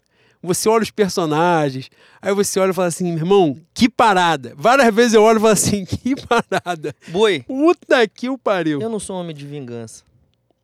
Minha querida, é foda. Essa aí foi É foda, foda, tá? é foda. Essa aí eu falei, não, para, para, essa, para. essa é tradicional Para, pra vou pegar não a tem como. cervejinha que eu preciso me alcoolizar. E é verdade. tá dando. E Ele não é verdade, é Não é, verdade. Ah, Ué, caralho. Mas pronto, acabou. pesquisa aí se é. Porra, não é. Claro é que isso. não é. Então Óbvio vamos embora. Então vamos embora. Então vamos seguir. Prossigamos. Porra. Mengão Cunha, arroba Milton Cunha. Ouviu, né, querido? Vai cair no teu colo essa porra. não é Foda-se, não. foda-se. Foda-se. Ninguém me conhece. É isso. Boa noite, nós, baluarte do clube mais sem vontade do Rio de Janeiro. Boa noite. É o nosso. Questão do caderno amarelo do Enem 2023. Dois pontos. Rodrigo Caio renovando por mais um ano por pro- produtividade. Morreria de fome em que mês de 2024? Cara, esse moleque, a gente tem que dar um tapa na cara dele de PM. Pra ele parar. Pra ele parar, que eu não aguento mais ele ele. faz. É, é o que imita, né? O É ele, é o Thiago, ele. porra. O Vagabundo. Thiago faz academia, porra, comigo. Aí, tá vendo? Nessa vida saudável aí da academia, do documentário, vai sobrar pra tu em algum momento, tá? Quando você chega daquele teu jeitinho de fone de ouvido assim, vão te buscar numa porra dessa aí. Não sobe moto, não. E moto é foda. Juntou moto com academia, é perigoso pra caralho. Se possível, vai andando. É. O Igor, o Igor Lopes Guerra escreveu assim: Amante do Mani Direitos Humanos. Uma briga mais tensa que Pablo a Terra Redonda. Complicado, tá? Complicado, tá? Ai, tá bom de acabar Cara, essa teve merda. uma querido. palavra, porra, eu não vou lembrar. Eu não vou lembrar e era pesada pra caralho. Que ela falou, juro, eu pausei, pô. Pausei o, o, o documentário, virei pra Bruna e falei assim: que, porra é essa? Aí ela falou assim: cara, ficamos eu e Bruna tentando entender a lógica que, que ela inventou uma palavra. Inventando o que ela tava querendo dizer com aquela Cara, palavra que ela usou. o personagem mais complexo é ela. É ela, é ela. É ela, assim, o mais difícil é ela, pô. Como é que. é mais difícil. É, de acessar, você não acessa. O resto tu vai, pô, não sei quem é filho da puta, não sei quem. Porra, estranho. Não sei quem é brabo, não sei quem é isso, não sei quem foi isso, foi aquilo. Ela, tu fica assim, caralho. Primeiro que ela já entra gritando na porra do bagulho, ela já começa a falar gritando. Já, já tira ali a linha, todo mundo pacífico. Todas as pessoas que deram depoimento ali, pessoas ordeiras, pessoas pacíficas, pessoas que resolvem seus problemas no diálogo. Então, todas elas ali falando tranquilamente, do nada brota ela, caralho, gritando, porra, violando um monte de direito humano, xingando pra lá, xingando pra cá. Não, porque eu não sei quem é meio isso, é meio aquilo. Eu falei, caralho, que, quem foi que deu o microfone pra essa pessoa, mano? E eu. E nessa porra toda aí, ela, ela indo pra academia foi tranquilo. Não, Não, teve nada. Pra tu ver como e é que são outro as coisas. assim. Sou empresário, meu padrasto tem não sei o que, desde tantos anos eu tenho a BMW. Fui funcionário da Toulon, falei, caralho. Aí eu fiquei assim. Pai, me dá um papel aí que eu preciso fazer aqui um organograma. Eu me perdi nessas falas. Isso aí em três segundos. Caralho, como é, que, como é que funciona isso aqui? Como é que funciona? Para, para, para.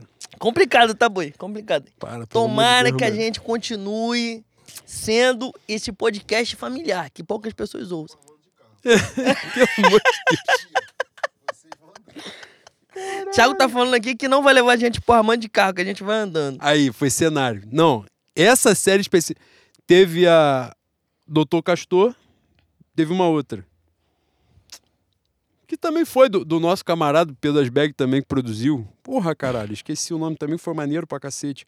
Foi logo na sequência. Foram duas muito boas, que o Simas também dá entrevista.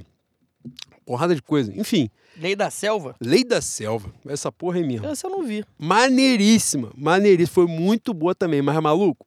É porque assim, Doutor Castor e Lei da Selva é, tinham mais essa linha de e, documentário no sentido, né? Os historiadores falando, jornalistas falando e tal. Essa do Vale o Escrito são personagens falando, pô. Então, assim, caralho, é completamente. Cara, pessoas que é, a gente, por exemplo, o convívio com a escola de samba te faz inevitavelmente ouvir um nome ou outro e tal. Mas por muitas vezes você não reconhece o rosto, porque vários personagens são muito assim, né? Ah, são a família tal, família de não sei o que lá, porrada de nome, e você também não fica procurando saber quem é que não fala com quem, quem é que brigou com quem, quem é que fez isso, fez aquilo. E ali, maluco, do nada tu começa a se deparar com as, com as faces, com as vozes, com a porra toda. Cara, eu não ia contar isso aqui não, mas vou contar. Eu teve, teve um carnaval, acho que faz uns dois, três anos, que eu tava Pô, camarote. pelo amor de Deus, Não, eu cuidado tava, que você eu vai tava no contar. camarote no sábado das campeãs, aí, pô, me deu vontade de ir ao toalete, né? E eu, pô, esses camarotes tem Pô, open tu vai bar. contar isso mesmo? Vou, pô, vou. Né, As pessoas descobriram e lembraram. Agora a, memória está fresca, o semblante está lá. Maluco, eu estava um pouco, um pouco em Nárnia, né, boi? Estava um pouco no afã. Muitas bebidas coloridas. Aí cheguei apertado, apertado, apertado. Porra. Aí tô vendo um senhor curvado de cabeça branca assim, um cara do lado dele, no banho, na fila do banheiro. Falei assim, pô, senhor, né, tem dificuldade de andar. Alguém veio buscar ele. Vai levar ele no banheiro. Caralho, quando o coroa fica de perfil, eu falo, puta. Pô, a Tu vontade, não vai citar o nome. Boi, não vai citar o nome, mas vo- deu entrevista. a vontade de mijar passou na hora, eu fiquei com vontade de cagar. Na- ali, na mesma hora. Falei, caralho. Fiquei sóbrio, fiquei sóbrio. Falei, puta que pariu. Aí eu comecei a olhar pro maluco com um pouco mais de atenção, o maluco que tava com o lado dele. O maluco estava com três pistolas na, na cintura. Eu falei, "Ah, eu odeio arma, eu odeio arma. Eu falei, caralho, meu Deus do céu. Porra, eu devia ser evangélico, mano. Eu devia estar no monte. Vai tomar no cu. O banheiro, um gelo. O banheiro estava frio pra caralho. Aí o, o capitão, capitão Guimarães, essa pessoa é o capitão Guimarães. Ele vira pra mim assim, tá gelado aqui, meu, né, meu filho? Eu falei, porra, capitão. Eu acho que tá desregulado. Se ele falasse assim, porra, esse ar tá uma merda, eu falo assim, capitão, eu acho que tá escangalhado mesmo. Tava frio pra caralho. E o maluco que tava com ele, tu olhava pra cara e falava assim, pô, esse cara fez matemática na UFRJ, professor de matemática. Falei assim, vai tomar no cu. Pô, fiquei sobe na... Acabou. Ali, ali, Sábado das Campeões acabou pra mim. Eu fiquei muito nervoso, boi. E o Coroa foi educado comigo, porque eles são todos educados, né? Todos educados. Eu falei, caralho, eu, é que eu sou frouxo. Pra essas porra eu sou frouxo. O boi, não passava. Se pusesse azeite com Wi-Fi, não passava. O pior que a gente fala aqui do todos educados parece que é sacanagem, mas não é sacanagem não. Não é sacanagem, Sou não. educado pra caralho mesmo. Eu até me surpreendi no convívio de escola de samba, que eu falava assim, pô, né? Pô, às vezes o cara pode ser babaca, tu não vai fazer nada, né? Pelo amor de Deus. Vai botar galho dentro.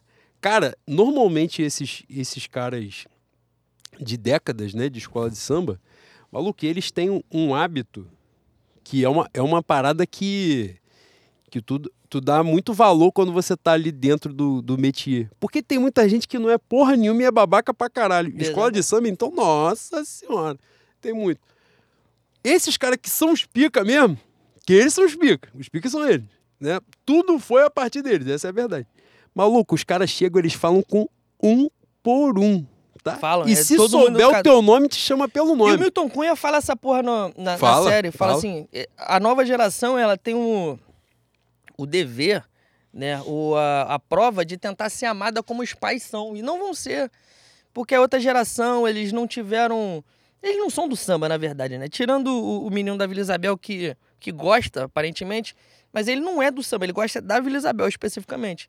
Então, Também não vou julgar, né? Porque eu também não gosto de carnaval. eu Exatamente. Então, é, são outras vivências, eram, eram, era outro Rio de Janeiro. Enfim, já falamos mais, bastante de carnaval. Mais do que né? deveríamos, Exatamente. inclusive, né? Mas é isso. Boi, uma retinha final? Então, Já, tinha- já passamos de duas horas, né? é isso. Duas pra você, duas pra mim.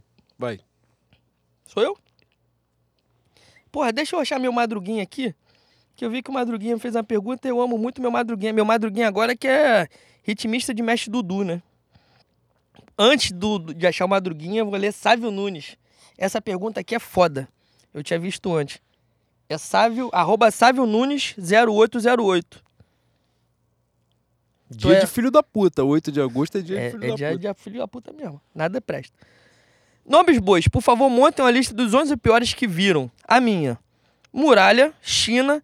O China é tão filho da puta, ele é tão merda, tão verme, que não satisfeito de a- desgraçar a vida da gente no Flamengo, ele veio fuder a, vida da gente no Bangu. Desculpe te interromper, minha mulher não vale porra nenhuma. Ela mandou a palavra, pô, que eu pausei o documentário pra perguntar o que que era. Micheteira. Pô, ela não é filho da puta, ela é jornalista. Caralho, maluco, ela meteu a Maravilhosa, palavra pô. Micheteira no documentário, eu parei o documentário. Nessa, é micheteira de, de mexer? É, Eu ouvi bicheteira. Não, moleque micheteira. tá atrás de quem é do bicho. Aí eu fiquei, caralho, micheteira? Que porra de micheteira? Parei, Bruno. Porra, só pode ter. Não, e é só. Não é uma resposta assim, é. É assim, só pode ser. Porque você tá. Ela inventou a palavra, porra. Aí você tá, só pode ser de mexer. Ah, faz sentido. É loucura. O vocabulário dela é loucura, é Cara, loucura. Me deixa ansioso. Quando ela fala, eu fico ansioso. Vou botar no cu do Rocilene agora. Não faz isso, não. Nos últimos, nos últimos episódios aparece uma figura falando, né, sobre outra pessoa que não está mais entre nós. A senhora. Não, pro- prossiga, prossiga. Eu tô tentando Ai, meu pai-. Meu, pô, meu pai geralmente é a pessoa mais inocente que eu. Eu tenho mais ódio no coração que meu pai. Meu pai olhou 10 segundos pra cada mulher e falou assim, ó. Gosta muito de aventura, né?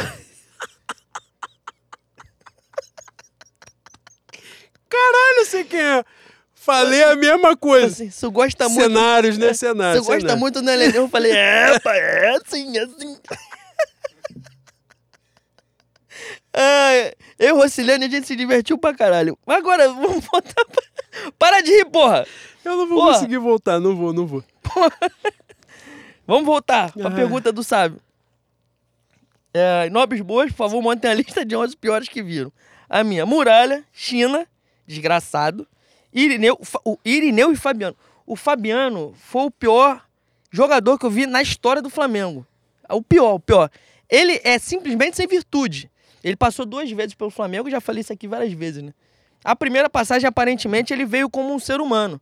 A segunda, ele era uma samambaia. Não tinha virtude. Ele não era veloz. Ele era tão merda que ele não conseguia dar porrada no cara. Ele não conseguia alcançar. Ele não tinha impulsão. Quando a bola caía no pé dele, ele fazia merda. Eu falei assim, porra, o que, que você está fazendo aí? É um programa de sócio, só- sócio torcedor essa merda? Agora, o Irineu tiveram piores que o Irineu. É, Thalisson. Thalisson é uma mãozinha? É. Cara, essa daí eu tenho que estudar. Pra poder fazer Da essa Silva. Não, da consigo Silva é sacanagem. Da Silva você tá sendo covarde. Teve pior. Teve pior. Val, Walter Minhoca teve pior também. O Bruninho não lembro. Diego Silva não lembro. Val Baiano era muito ruim. Técnico Silas, teve pior que o Silas também. Lula Pereira, Júlio César Leal. pior. Vamos montar uma rapidinho? Pior que Muralha, tem? Goleiro. Porra, eu, eu costumo ser covarde com o Diego Bracinho de Jacaré. Diego Bracinho Jacaré. Tecnicamente, eu acho que foi o pior. E fez mais merda durante mais tempo. É. Rodrigo Alvim numa das laterais, não sei qual, acho que é a lateral Esquerda. esquerda. Pode ser Fabiano, um, um dos zagueiros. um dos zagueiros. O Wallace. Não, o Wallace não O foi. Wallace ficou mais odiei, mas ele tecnicamente não foi dos piores, não. O Wellington. O Wellington era o Wellington era, era nível desgraçado. Moisés, que jogou com o Irineu, desgraçado. Zagueiro. Zagueiro. Lateral direito, pode ser China. Tinha um Reginaldo Araújo também, desgraçado. Desgraçado. Volante. Jailton, odiei. Muito. Jailton. Muito, muito. Clayton. Puta. Não, Clayton, o Clayton não, não. Clayton você tá sendo covarde. Não, Clayton era imundo, pô. Ele botou quem aqui de volante? Da Silva Val. Pô, o Val Pô, era mas- muito ruim. O Val Mas era Val- muito ruim. Mas Val pouco jogou, né? Não foi um cara que jogou muito tempo fazendo merda.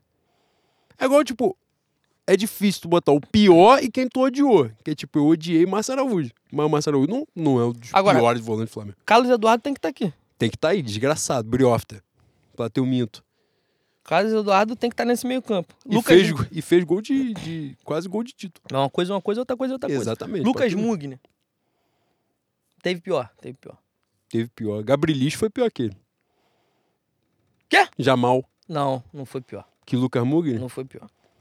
Mas eu, mas eu acho que Gabrielish teve mais tempo pra fazer mais merda. Talvez isso destaque ele também. Ah, mas. É que ele teve um Flamengo Atlético que ele se destacou muito. Né? Na véspera do meu aniversário. Pra você ver como é uma data carregada. Exatamente. Não. Rômulo foi um Não, desgraçado. Rômulo foi um merda, mas. Foi um desgraçado. Eu acho que eu fecho com, com o Val e, e- Quem que eu falei aqui? Correia, tu lembra do Correia? Desgraçado também. Tinha bola parada, né? Só.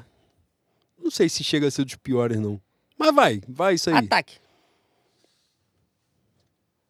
Porra, ataque pra mim é muito marcante. São quantos? Dois? Três? É, dois. É. Josafá. Marcos Denner e Josafá. Josafá, é isso. Marcos Den- E se quiser tirar ali Marcos Denner, botar Negreiros também. Desgraçado. Deixa eu ver aqui, com certeza ah, o chat tá. tá... Vitor Cáceres. Não. Não, Vitor Cáceres, eu não vou foi deixar da vocês puta? falarem Foi, essa foi um porra. anjinho. Ah, canalha, Tá de covarde. sacanagem. Porra. Christian Borra. Christian Borra foi muito. Cara, o Christian Borra Tomou toma uma das canetas mais, mais feias da história da do Maracanã. história do. Carlos Eduardo é o concurso. Calma aí. Rodrigo Alvim não tinha. Cle... Porra, Matheus Borges escreveu Klemer. Vai tomar no seu cu. Por isso- Covarde, Aí, covarde. Você o, dia, é covarde o dia que o. Mestre Mug encontrar as- as sete feras do dragão, tu tá fudido. Tu nunca mais toca na bateria do- de Vila Isabel, seu merda. Diogo Silva. Um gol. Diogo Silva era muito ruim também. Chiquinho era muito merda. Puta que... Tá aí. Mateus, Mateus da academia. Everton Silva, lateral. Não, Everton Silva não foi dos Quem é piores, Everton não. Silva? Ganhou 2000 e... É o foda-se pênalti pro Pet. não, ele não foi dos piores, Não. não, pô. Não foi. Covarde, outro covarde. Não, mas é isso aí. Josiel, Josiel não era. Adriane, pô, Adrianinho Ponte Preta? Caralho, Adrianinho. Adrianinho Ponte Preta? Esse time de 2005 aí, tu, tu- se você filtrar legal, tem muita coisa. Tem Rodrigo Arroz, entra aí. Qual é a pergunta?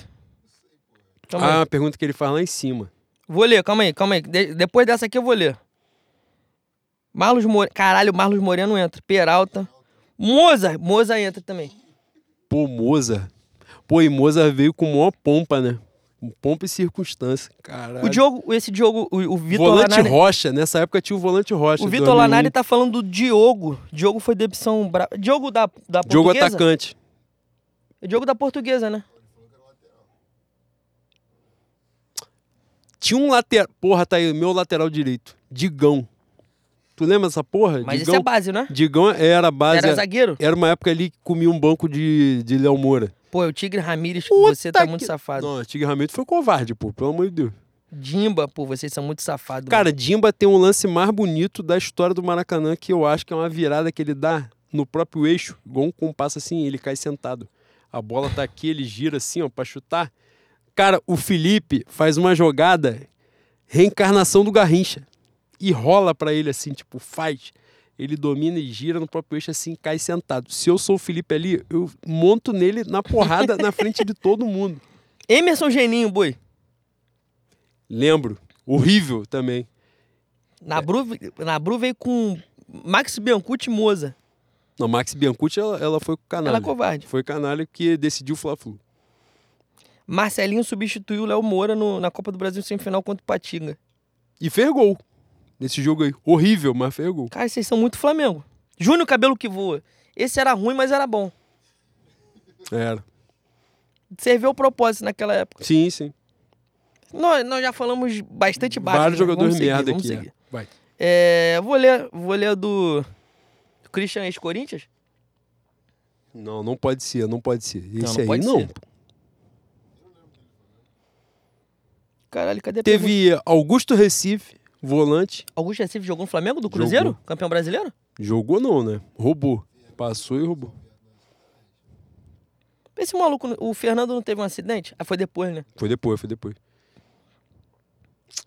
Pô, Fernando Achei. Zagueiro, pode? Pô, Fernando Zagueiro é. Jorginho, Fernando Jorginho foi uma zaga desgraçada. É que o Jorginho era volante, É, Jorginho era volante. André Bahia Henrique. Caralho, Henrique. Henrique muito ruim, desgraçado.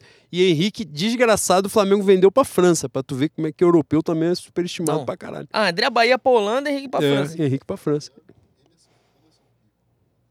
Anderson Pico, pô, Anderson Pico não foi tão merda assim, não, não. dos piores não, é. Ele era um pouco é, toletinho, né? Cocô parrudo. Aquele Rafael que. Não, esse, esse aí proviu. Esse proviu. Esse. em- Inclusive, Tanto é que ele deu, assim. ele deu entrevista no, documentário do Valdemar Lemos, Deu? que é a mesma época, né? É, é naquele time do Valdemar ali, 2003. Ele faz gol pra caceta. Qual o nome daquele? Esse time do Rafael aí, os pica do time. Cara, que momento, tá? Do meu Flamengo. Era o Rafael lateral e o Igor, que batia falta. Um Igor anãozinho Fortaleza assim. que quebrou a perna no, batendo falta ao mesmo tempo com o Grande momento, grande momento. Chutou o outro atleta do time dele na cobrança de falta. Mas no Flamengo, quem provia eram esses dois caras. Puta que pariu, muito bem lembrado. Magal e Itamar era muito. Magal e Itamar tem vaga.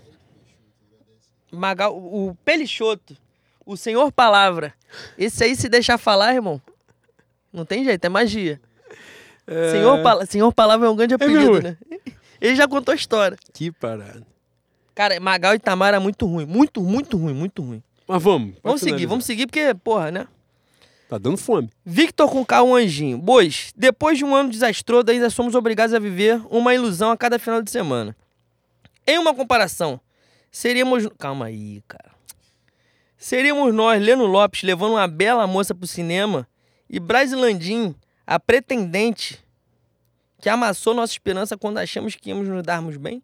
Caralho, você fumou uma maconha transcendental nesse final aqui que eu não entendi nada. Mas nesse começo aqui, porra, eu não levo ninguém pro cinema desde o carnaval de 77, né? Bu? É isso. Que cenário, né? E Bra Brasilandim, Brasilandim que pretende que amassou. no- Ah, porra. Refaça a pergunta. Vai, boi. O. Pô, mano, olha, olha a pilantragem que o filho da puta faz. Gustavo Geladeira era muito ruim também. Acabou de aparecer aqui. Puta que- Guilherme, arroba Gui Policarpo, 9. Caros bovinos mulambásticos, quando teremos vergonha na cara e falaremos sobre pautas realmente importantes? Por exemplo, ninguém cita que o Juan tenta encobrir a calvície e critica o nosso calveludo. Tome providências, no Leno. Quem foi o filho da puta que falou isso? Gui Policarpo. Mas eu não tento encobrir a calvície, é uma realidade. Quando eu tiver dinheiro igual o Renato Augusto tem, e o Everton Ribeiro, que fizeram aquela porra que. Caralho, o, o cara na academia falou que ele foi fazer um orçamento dessa porra aí, e o bagulho é 17 mil reais. Eu fico careca, pô, foda-se, passo máquina 1 e Eu- eu nunca- arrumo outro estilo, foda-se. Meu, meu pai tem a careca que parece que ele é um, um franciscano, né? Que é a careca Mas que... é a tendência do homem, né? É. Vai ficando E velho. você tá virando um da Todo mundo fica também. nessa porra. Se eu você faz assim, eu um corte diferente. triste. Essa pode não, passa, não pode acontecer comigo, não. Tomara que fique mais barato o tratamento pra eu Mas plantar meu, cabelo. pai, meu pai fala... Cara, o Rocilene é sacanagem. Eu não posso trazer o Rocilene aqui não, que ele vai tomar porra do programa. Ele vai tirar eu e você, vai virar um talk show dele. Meu pai fala que... O YouTube derruba, pô. Meu pai o fala que- programa o YouTube derruba. Meu pai fala que início dessa porra de implante capilar, né? Ele fala que botou isso no início dos anos 2000. Aí ia tomar banho, fazia assim, passava o shampoo. Aí vinha na mão dele, ele ficava contando os dólares.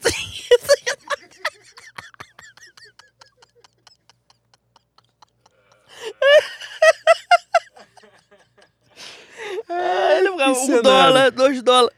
A sorte que era um pra um, né? Senão É, tava época muito boa, fudido. época boa. Que cenário. Cara, quando tiver o Vale o Escrito 2, vai ter entrevista de seu Rossi. vai, vai, ter, ele, tem vai. coisa pra falar. Caralho, se ele falar, fudeu, tá? Vai ser brincadeira, hein? Ai. Lê a última aí, pelo amor de Deus. E Erasmo era muito ruim também, bem lembrado aqui. Porra, Eraso, Eraso quase estragou aquele estadual de 2014. Ainda bem que tava lá meu Márcio Araújo pra fazer aquele gol legal, aquele gol em posição regular e nos dar o título. Vou fazer minha última. João Lino, arroba Churuican. É isso? Que Acertei? isso? Bois, passando aqui só para informar que tirei ano sabático de Flamengo e ele já está acabando. Devo me preocupar? Ah, então a culpa é sua! É isso. O ano foi Você é uma o merda filho da porque puta. você não tava vendo. Ah, seu lixo. Então volta logo, porra, caralho, que ainda dá tempo. Caralho, olha só, no final, chamei todo mundo de otário e agora eu tô aqui, volta que ainda dá tempo. Sou um merda mesmo. Tomara que eu me foda. Um rubro-negro, arroba Sil Gatarino. Comentem. Peruquinha de Avejaneda. Eu li certo agora? Quem foi o arrombado que falou que eu li? Foi o Maltrício? Ou Que você o... falou Alvejaneiro? Alex Dinossauro. Alex Dinossauro é, é muito pica o arroba dele. Peruquinha de Avejaneda é o líder da igreja do vontadismo, que reúne aqueles que acham que tudo no futebol se resume à vontade do jogador. Vocês são fiéis? Não, mas. O cara tem que ter um mínimo de querência, né? Se ele não tiver querência, se ele não quiser correr, o outro tiver 200 por hora, vai ser foda de pegar no esporte que obrigatoriamente você tem que correr. É importante. Foi? Deixa eu ler mais, mais algumas aqui rapidinho. Claro. João França. Leno, diante dos percalços da rota do Enia, em que rodada assumiremos a liderança? Observação, agora sobe o simulador para garantir o G4. A gente vai assumir a liderança em agosto de 2024. Fica calmo, tem tempo ainda. Se prepara. É... Ryan, arroba, underline, Ryan. Amigos, com provável final da Libertadores 2024 no Monumental. Caso o Flamengo consiga se classificar para a competição. Será esse ano da vingança do River? Porra, você tá no alto astral do caralho, hein? Filho da puta. Lembrando que estamos num loop em 2019 campeão, 2020 oitavas, 2020, 2021 vice, 2022 campeão, 2023 oitavas, 2024 você vai tomar no seu cu com esse seu pessimismo. Encerra essa merda. Vou ler uma porra nenhuma não, vai tomar no cu. Um ano merda pra caralho, ele já começa assim, no Réveillon. Ah, Pelo amor fuder, de. Deus, maluco. Chega essa merda. Esse aí talvez caminhou por um lugar um pouco tortuoso. né? Porra, eu, hein? Puta que o pariu. Dito isto, boi. Encerramos? Fomos bem? Encerramos. Antes de encerrar, vou fazer uma homenagem ao meu farol, ao professor de todos nós, Pô, jurava que você tinha esquecido. meu boi. Tava- Eu porra. bebo, mas não esqueço, né? Cara, mais uma vez, gratidão eterna de, de andar com você, de você ter aceitado o projeto, de você ter me acolhido. Nós agora somos quatro. Os outros dois que estão aqui, Renan e Thiago, têm a oportunidade de ver de perto quem é você, de te Que admirar. merda. Que de te merda. admirar como eu te admiro há muitos anos. Eu falo que a luta é pedagógica, que você é nosso professor, não é à toa. Muitas pessoas, vocês não têm contato. é, não posso dizer diário, porque eu não tenho contato diário com o Juan, ainda não casei com ele. Um dia casarei e desmancarei na Bru. Mas as pessoas sentem a necessidade de ouvir a palavra do Juan. Quando o Juan fala, todo mundo escuta. Pode não concordar, mas 99% das vezes concorda. E quando, ainda assim, sabendo que não vai con- concordar, precisa ouvir a voz dele. É, e isso é porque as pessoas reconhecem você, a tua mente, teu coração. Eu falei da sua autoridade mansa, que é isso. Juan não se estressa, Juan não levanta a voz. Eu preciso que você continue assim, porque eu fico puto. Você precisa. Você tem que continuar sendo, você precisa continuar sendo o, o esteio da paz desse programa. E eu sempre falo, todas as vezes que você faz aniversário, que olhar pro lado e ver você indica pra mim que eu tô fazendo alguma coisa certo. Eu acredito piamente que semelhante atrai semelhante, então pra mim é uma dádiva dos céus, dos nossos espíritos, dos nossos orixás ter você na minha vida. Muito obrigado por caminhar comigo, muito obrigado por me acolher. fazer do seu grupo o meu grupo, dos meus irmãos também.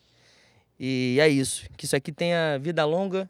Muito obrigado por vocês também terem comprado o projeto desde 2019, tratarem a gente com tanto carinho. Quem não mandou parabéns, as felicitações pro, pro meu querido Boi, mande porque ele merece. Ele é o farol de todos nós.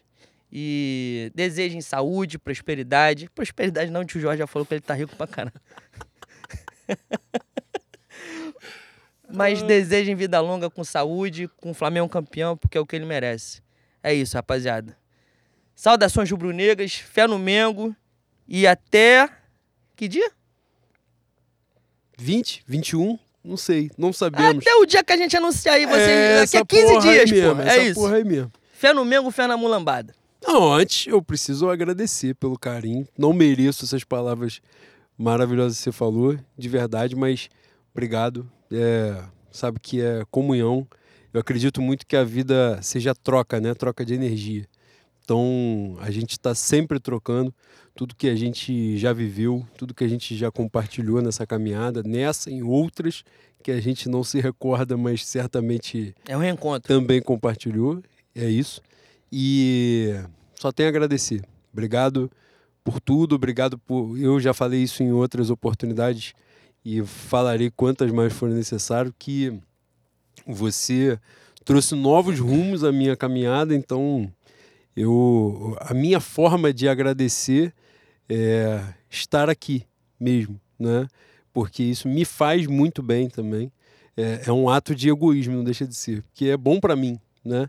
Então, fico feliz de, de você gostar também do, do rumo que a gente tem trilhado. Fico feliz de ver tanta gente maravilhosa chegando junto, a gente crescendo, é, a gente vê tantos podcasts surgindo, tanta gente bacana, com tanta ideia boa, né? Tem espaço para todo mundo. É isso. E, e falo para a galera que está chegando agora também, é, para a galera que eu digo, os podcasts que estão surgindo aí, né, de camaradas nossos, é, quando a gente cresce sem abrir mão das coisas que a gente acredita, tem um valor muito especial, muito mesmo. Então, assim, quando a gente olha, é, mil audições, é, mil visualizações, cada pode parecer para outras pessoas pouco, mas assim, aquilo é muito importante. Cada pessoa que chega, chega para somar, é, chega porque acredita também, porque se se identifica com as coisas que a gente fala, com a forma como a gente enxerga as coisas, e isso aí é o maior reconhecimento que vocês podem dar a gente, só temos a agradecer. Então, obrigado, obrigado por tudo, obrigado pelo carinho. Tamo junto sempre. E tomara que no próximo programa a gente tenha boas notícias, né? Tomara que eu esteja aqui de forma vagabunda dizendo somos obrigados a acreditar. É isso. Então, mas vamos deixar Nos chegar lá de pra gente novo na falar. briga. É isso. Fé no Mengo, fé na mulambada, Fé rapaziada. no Mengo, fé na mulambada. E você toma essa porra desse, desse Domec todo aí. Agora eu vou. Benção. É nóis.